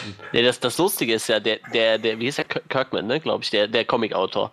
ja, das kann sein, ja. Der hat diesen Comic angelegt als Zombie-Soap-Opera. Tatsächlich, das hat er gesagt. Das ist äh, seine Ambition, dass die Leute halt nach jedem Kapitel immer denken: Scheiße, was passiert als nächstes? Ich muss das lesen. Dass immer ein Cliffhanger drin ist, wie in so einer blöden Daily Soap. Ja. Und das, das setzen die in der Serie echt eins zu eins um. Also manchmal ist das echt so. Auch dieser, dieser starre Gesichtsausdruck vor allem, der so total geschockt irgendwo hinguckt und die Kamera zoomt so auf sein Gesicht so. Und dann ist die Folge zu Ende. So. Und in der nächsten Folge fängt die erst mal was komplett anderem an und wird nicht direkt aufgelöst, was da vorher eigentlich passiert ist. Das ist echt wie, wie so blöden wie GZSZ auf RTL oder so. Ja. Ist halt irgendwie, keine Ahnung. Also, das ist sowas, was mich auch noch abschreckt, mir die Serie tatsächlich dann mal anzugucken, weil ich immer so denke, ich weiß nicht, ich kann meine Zeit dann noch irgendwie mit anderen Serien verbringen. Zum Beispiel äh, The Man in the High Castle. Super gut. Muss ich auch noch mal irgendwann gucken. Aber die kann ich immer bloß streamen, weil ich halt, naja, keinen Amazon habe. Ist ähm, von dem Autor, der auch Blade Runner Ja, geschrieben ja, hat. ich weiß, ich weiß, ich habe hab das Buch gelesen, ja. Ich habe das, Ah, das Buch hast du gelesen? Phil, Okay. Philip K. Dick. der. Ja, ganz genau. Ja, ich habe ein paar Bücher von ihm hier stehen sogar tatsächlich. Es ist ganz, ist ganz cooler Roman, irgendwie ist halt so ziemlich Sci-Fi-mäßig und so ein bisschen. Ja, das sind ja alle Romane Naja. von ihm. Ne? ja, ja, ich das ich habe jetzt Blade Runner gelesen und ähm, Minority Report, das ist eine Kurzgeschichte, habe ich jetzt gelesen. Das ist der, der Sci-Fi vom Feinsten, ne? Aber Ja, ja. gesagt, sehr cool eigentlich. Was hältst du davon, dass äh, Spielberg jetzt Ready Player One macht? Finde ich super. Nee, eigentlich finde ich das nicht super, weil Steven Spielberg macht immer komische Enden in seine Filme, aber ähm, ist halt ein, Naja. ist mein Lieblingsbuch, ne? Also tatsächlich. Ja, deshalb, ich erinnerte mich noch daran, deshalb. ja. Als ich dann gelesen hatte, dass Spielberg jetzt dran arbeitet, habe ich so gedacht, nein, das ist doch vielleicht was für dich dann. Ja, ich werde mir auf jeden Fall angucken. Und ich hoffe, es. Also eigentlich macht Spielberg ja immer gute Filme, aber ich finde halt seine Enden immer sehr komisch. Das war so. so Zum Beispiel? ähm, also, zum Beispiel hat er ja mit J.J. Abrams Super 8 gemacht. Ja, ne, Super das 8 war aber auch. Und ja. Super 8 hat halt äh, vo- voll so ein E.T.-Ende, weißt du? Aber ich meine, Super 8 war ja auch eigentlich mehr ein J.J. Abrams-Film. Und äh, ja, aber das JJ Ende war halt voll. J.J. wollte ja das, das Ganze Spielberg. mehr so als so ein als so ein Hommage an Spielberg machen, irgendwie so von wegen. äh, Ja, auch deshalb, so, wie gesagt, aber das ist halt so ein typisches Spielberg-Ende. Aber ich meine, die großen Spielberg-Filme sind doch hier äh, Indiana Jones äh, 1, Ja, 2, 3 Das stimmt, und, das stimmt. und äh, Obwohl ich die nie gesehen Jurassic Park 1 und 2. Ja. Du hast Indiana Jones nicht gesehen. Nein. Das ist noch eine Bildungslücke, die du auffüllen Ja, musst. ich weiß. Ja, ich, ich bilde mich gerade erstmal im Horrorsektor weiter tatsächlich. Ach du Ich habe Scheiße. so viele gute Horrorfilme noch nicht gesehen, das ist echt krass. Hast du, hast du äh, Sinister gesehen? Äh, Ja, habe ich. Ach du Scheiße. Das ist. Ich glaube, das ist tatsächlich der gruseligste Horrorfilm, den ich je gesehen habe. Der soll doch auch, also der kam auch vor ein paar Jahren erst raus, ne? ja, Ja. der ist noch nicht so alt. Und der soll, also ich bin ja nicht so in der Horrorszene, aber ich habe gehört, dass der für das Ganze echt Hammer gewesen ist. Also so das Horrorgenre nochmal ganz neu gedreht und, und Ja, würde ich nicht sagen. Also, also, was gesagt, heißt neu gedreht, aber so also in, aus heutiger Perspektive mal wieder so ein Horrorfilm, wo man nicht das Gefühl hat, man weiß die ganze Zeit, was passiert oder, Ja, das- oder das stimmt man, sieht, ja. man sieht jeden Jumpscare kommen oder sowas, sondern so, Ja, wo, du- stimmt, wo du wirklich stimmt. Angst hast die ganze Zeit. So. Ja, oh ja. Alter, ich habe das, ich hab das geguckt mit äh, meiner damaligen Freundin, jetzt Ex-Freundin und ähm, meinem damaligen besten Kumpel. Äh, Wir waren da zu dritt und wir hatten sogar, glaube ich, noch irgendwie Licht an. Wir haben alle drei zitternde Knie gehabt, die ganze Zeit. So, echt, das ganze Bett war am Zittern. So, oh, scheiße, scheiße. Ich fand halt echt in der richtigen Atmosphäre, muss ich sagen, zum Beispiel Paranormal Activity 1 total krass. Ja, Aber oh halt ja. wirklich nur in der, in der richtigen Atmosphäre. So. Also wenn das mit ein Ja. paar Leuten guckst, so Licht an, so, Dann ne, dann lachst lachst du dich den kaputt, ja. kaputt. Ja. Aber wenn du wirklich so im Dunkeln guckst, auch ich habe den im Kino gesehen, ne? aber im Dunkeln so keiner redet so. Und du weißt genau, jede Nacht passiert was. Und ich habe mich jede Ja. Nacht erschrocken, ne? jedes Mal. Hast du den ganz allein geguckt eigentlich? Welchen? Den Paranormal Activity 1? Ne, die habe ich im Kino geguckt. Ach so, ach ja, okay, alles klar. Ja, ja. Ich, hab- ich gucke die meistens halt im Kino, wenn es geht, ne? Außer ich weiß, die sind bei uns Mhm. hardcore geschnitten, dann gucke ich die mir erst gar nicht an, dann warte ich, bis sie in der Schweiz auf DVD rauskommen. Und Ich habe ich hab gehört, dass ähm, The Witch auch sehr gut sein soll. Der kommt jetzt auch ins Kino. In Amerika ist der schon draußen, der soll wirklich auch unfassbar gruselig gewesen sein. ich habe gehört, die machen also haben- Saw-Teil. Wir haben jetzt gerade im bei Cloverfield lief der Trailer zu The Witch und ich fand der Trailer sah schon ziemlich creepy aus. Also Oh ja. Ja, das, du hast halt bei vielen Horrorfilmen echt das Problem, dass der Trailer halt schon fast alles verrät, ne? Weil das Also sind das dann hat- alle gruseligen hat er glaube ich nicht. Also, Also bei manchen echt Filmen so, ist das so. die Atmosphäre war einfach hammer creepy, die Ja. dieser Trailer allein erzeugt hat. So, es gab jetzt nicht irgendwie die Jumpscares oder sowas, eigentlich gar nicht. Aber einfach so ein. Es spielt halt irgendwie so in so einem, ich weiß nicht, so Pilger, zu Pilgerzeiten, irgendwie so 1600, Hm. 1700 noch was irgendwie in Amerika, in so einem, mitten im Wald scheinbar irgendwie so ein Dörfchen und meine Güte, das war, das war schon ziemlich creepy irgendwie und irgendwie Kinder, die da besessen sind oder sowas und Die Hälfte des Trailers besteht auch irgendwie aus einer Ziege, die interessante Körperposen vollzieht. Ja. Und das war, oh mein Gott. Ohne die Ziege wäre es nur halb so gruselig gewesen. also es war Also- schon ziemlich, ziemlich creepy. Ich meine, ich, Ich bin fand jetzt äh, auch, Conjuring fand ich jetzt, jetzt auch sehr cool, der ist ja noch nicht so alt. Fand ich, hat mich auch voll weggeflasht, so als Horrorfilm. Fand ich sehr nett. Und ähm, wo wir bei besessene Kinder waren, fand ich Mama auch nicht schlecht bis aufs Ende. Also, Ah ja, oh ja, oh ja. Mama war echt cool. Also sind viele gute Horrorfilme in letzter Zeit gekommen, muss ich echt sagen. Aber wie gesagt, die machen jetzt Saw 8. Das hat mich ein bisschen. Äh, ist zwar kein klassischer Horror, aber Hast du ähm, Cabin in the Woods gesehen? natürlich. Ja. Ich meine, über den beschweren sich so viele Leute, aber ich fand den echt unterhaltsam. Ja, Der, der ist super, aber das hat kein klassischer Horror, der ist ja lustig eher, ne? Das ist ja, Ja. mehr eine Parodie auf Horror. So. Ja. Ja, wenn, wenn, wenn, wenn du wirklich ins Kino gehst und denkst, oh, ich gucke mir jetzt einen gruseligen Horrorfilm an, gut, dann, dann bist du halt enttäuscht. Aber wenn du den Film halt echt siehst, dass das, was er ist, mehr so eine. eher lustig halt, ne? Es war Ja. irgendwie noch ein Horror, aber ich meine, du weißt ja im Endeffekt, äh, dass das quasi nur inszeniert ist und äh, ist halt ein cooler Film. Der Einzige, der den Durchblick hat, ist der, der am meisten Gras raucht. Ja. Das ist so geil. war so. Und äh, was ich halt auch sehr spannend fand, ist, ähm, was haben wir gerade gesagt? Also, ähm, das war, also es gibt ja so viele Filme, die werden ja ausgeschlachtet bis hinten gegen, wenn die gut laufen, ne? Ja, so, dann kommt äh, Saw 7, weil Saw gut Ja, ja, ja, ja. Aber Cabin in the Woods hätte doch echt Parallelhandlungen ohne Ende geboten, ne? Es, ich habe mal eine schöne, also so eine, so eine schwachsinnige, also die haben auch extra die Theorie so angelegt, dass sie schwachsinnig ist, aber so eine Fantheorie, dass diese ganzen ähm, Serien von, von und Projekte von Joss Whedon alle in einem gleichen Universum spielen. Äh, Dass du dann zum Beispiel hast ähm, Buffy und, und, und Angel und so, da, ich habe die Serie jetzt nie gesehen, aber ich weiß, da geht es ja auch um viel so Dämonen und sowas, wenn sie Ja. da irgendwie diese Höllentore bekämpfen und sowas. Und wo dann die Theorie war von wegen, ja, wahrscheinlich ist dieses Höllentor, ähm, ist, oder ist dieses ganze Ding aus, aus, ähm, aus dem Cabin in the Woods einfach auch nur so ein Höllentor, was da existiert irgendwie, wo dann das rauskommt. Dann gibt es diese komische Organisation, die ja das alles da leitet. Genau Ja. wie bei Buffy und, und Angel gab es auch so komische Organisationen, die da im Dunkeln gearbeitet haben. Der Avengers-Film passt auch irgendwie gut mit rein, mit diesem, mit diesem äh, Portal, was dann da aufgemacht wird, über den Tesseract und so. Und dann war nämlich die Theorie, wenn dann quasi ähm, bei Cabin in the Woods das Ende der Welt anbricht, ähm, das ist dann sozusagen der Start von der Serie Firefly.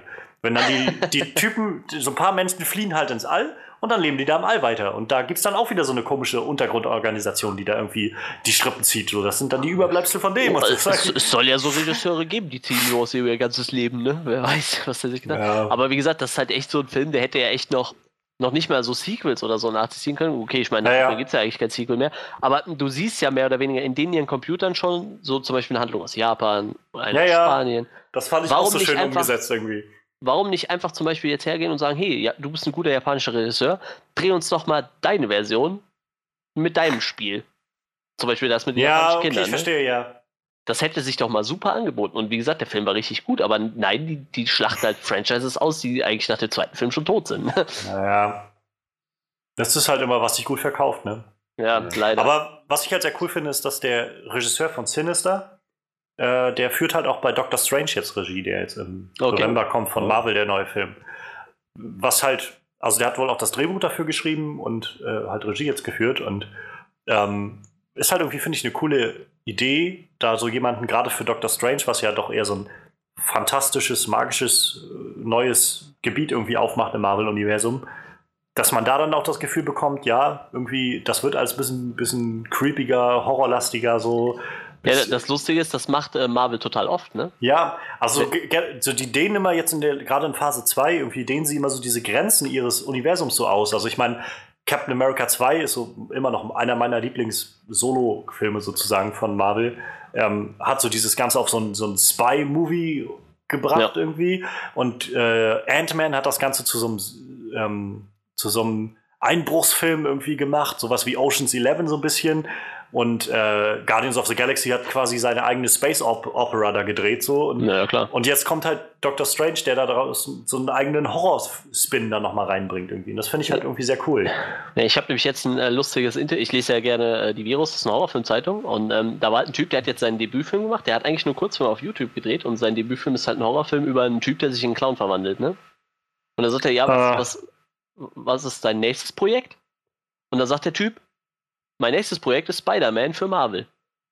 Und da dachte ich, das ist natürlich cool, weil die haben sich wirklich einen Regisseur geholt, der hat einen Film gedreht und äh, Ja. dreht jetzt den neuen Spider-Man. Und dann habe ich mal nachgeforscht, also es sind ganz viele Leute, die kommen aus einem komplett anderen Genre und haben Ja, vielleicht auch nur ein, zwei. Filme gedreht. Und die kommen aber bei Marvel richtig groß raus und Also- machen auch richtig gute Filme. Gerade Kevin Feige ist ja so der, dieser Mastermind hinter, hinter Marvel oder hinter dem Disney-Marvel-Universum. Und Ja. der hat scheinbar so ein Gefühl und Auge für so Ja, ja. Talente. Also, wenn ich überlege, hier, die, die, ähm, die Russo Brothers, die jetzt ja Dings, also Captain America 2 gemacht haben und jetzt auch 3 machen und dann auch Infinity War 1 und 2, Ja. die haben, bevor die diesen Film gemacht haben, haben die Folgen von Community gedreht. So.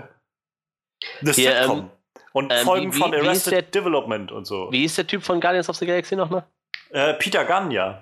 James Gunn. Auch so ein ne? Typ. Äh, James, James Gunn, Gunn? genau. Pete, Peter Gunn war sein Bruder, ja. James Gunn. Ja, genau. äh, der hat super gemacht, ne? Den hab ich Ja. gerade hier in der Hand.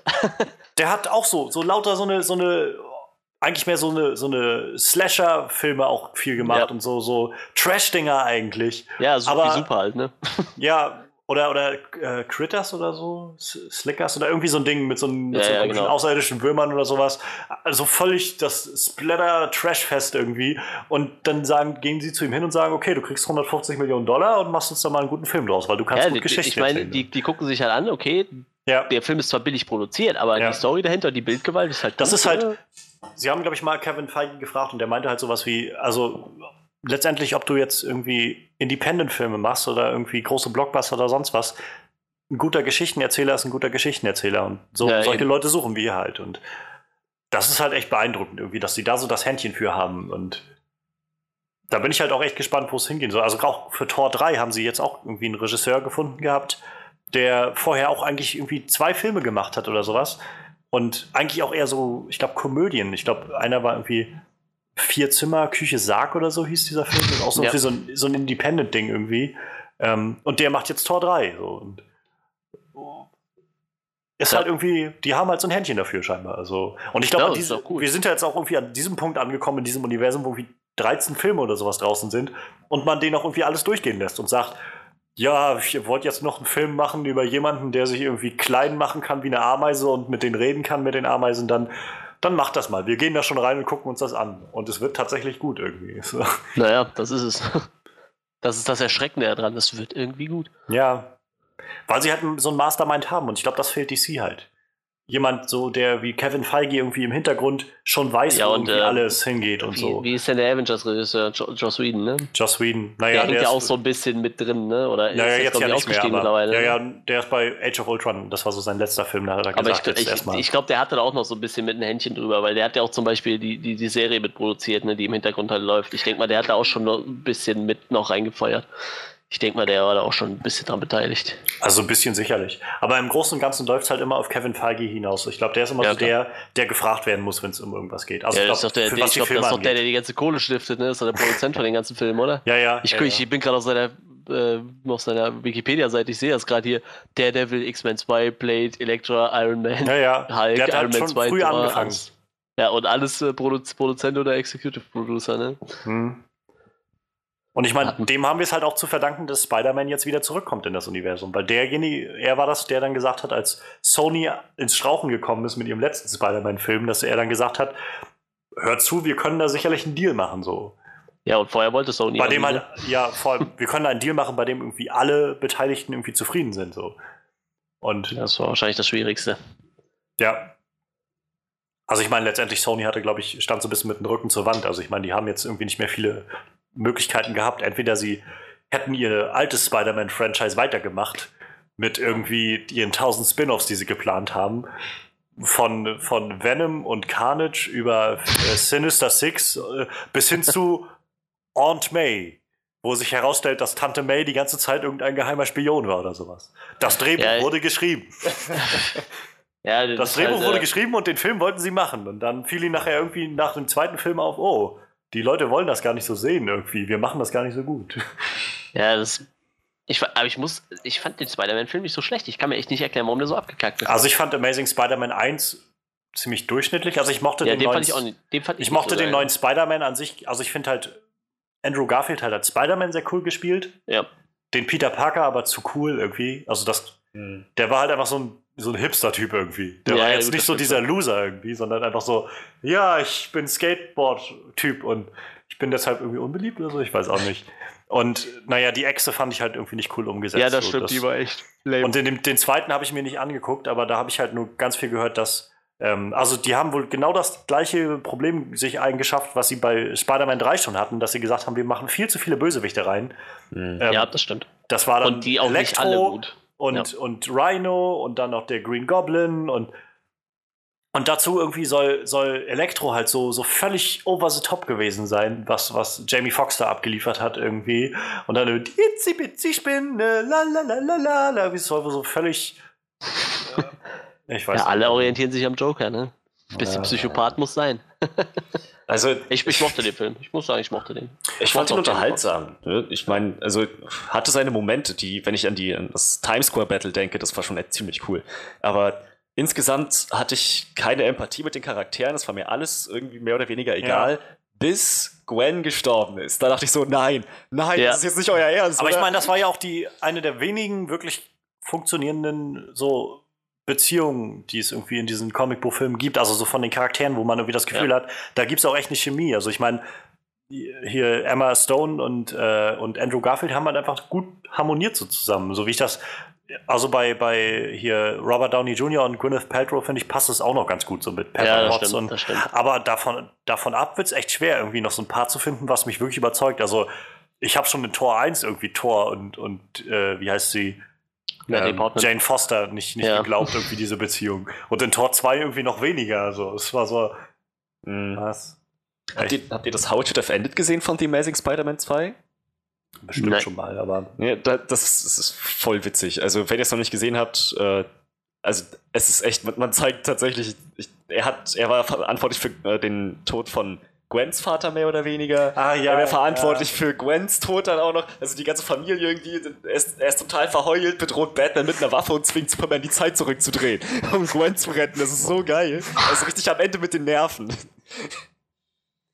Oh, ich muss mich jetzt auch mal ausklinken. Ich muss nämlich morgen um 6 Uhr wieder arbeiten. Oh ja, okay, alles klar. Aber wie gesagt, äh, du musst übrigens die Aufnahme mal beenden. Ach ja. Ach, die Aufnahme läuft noch? Ja. Also wir haben jetzt quasi direkt den zweiten Podcast hinterhergehauen. Ja, wollte gerade sagen.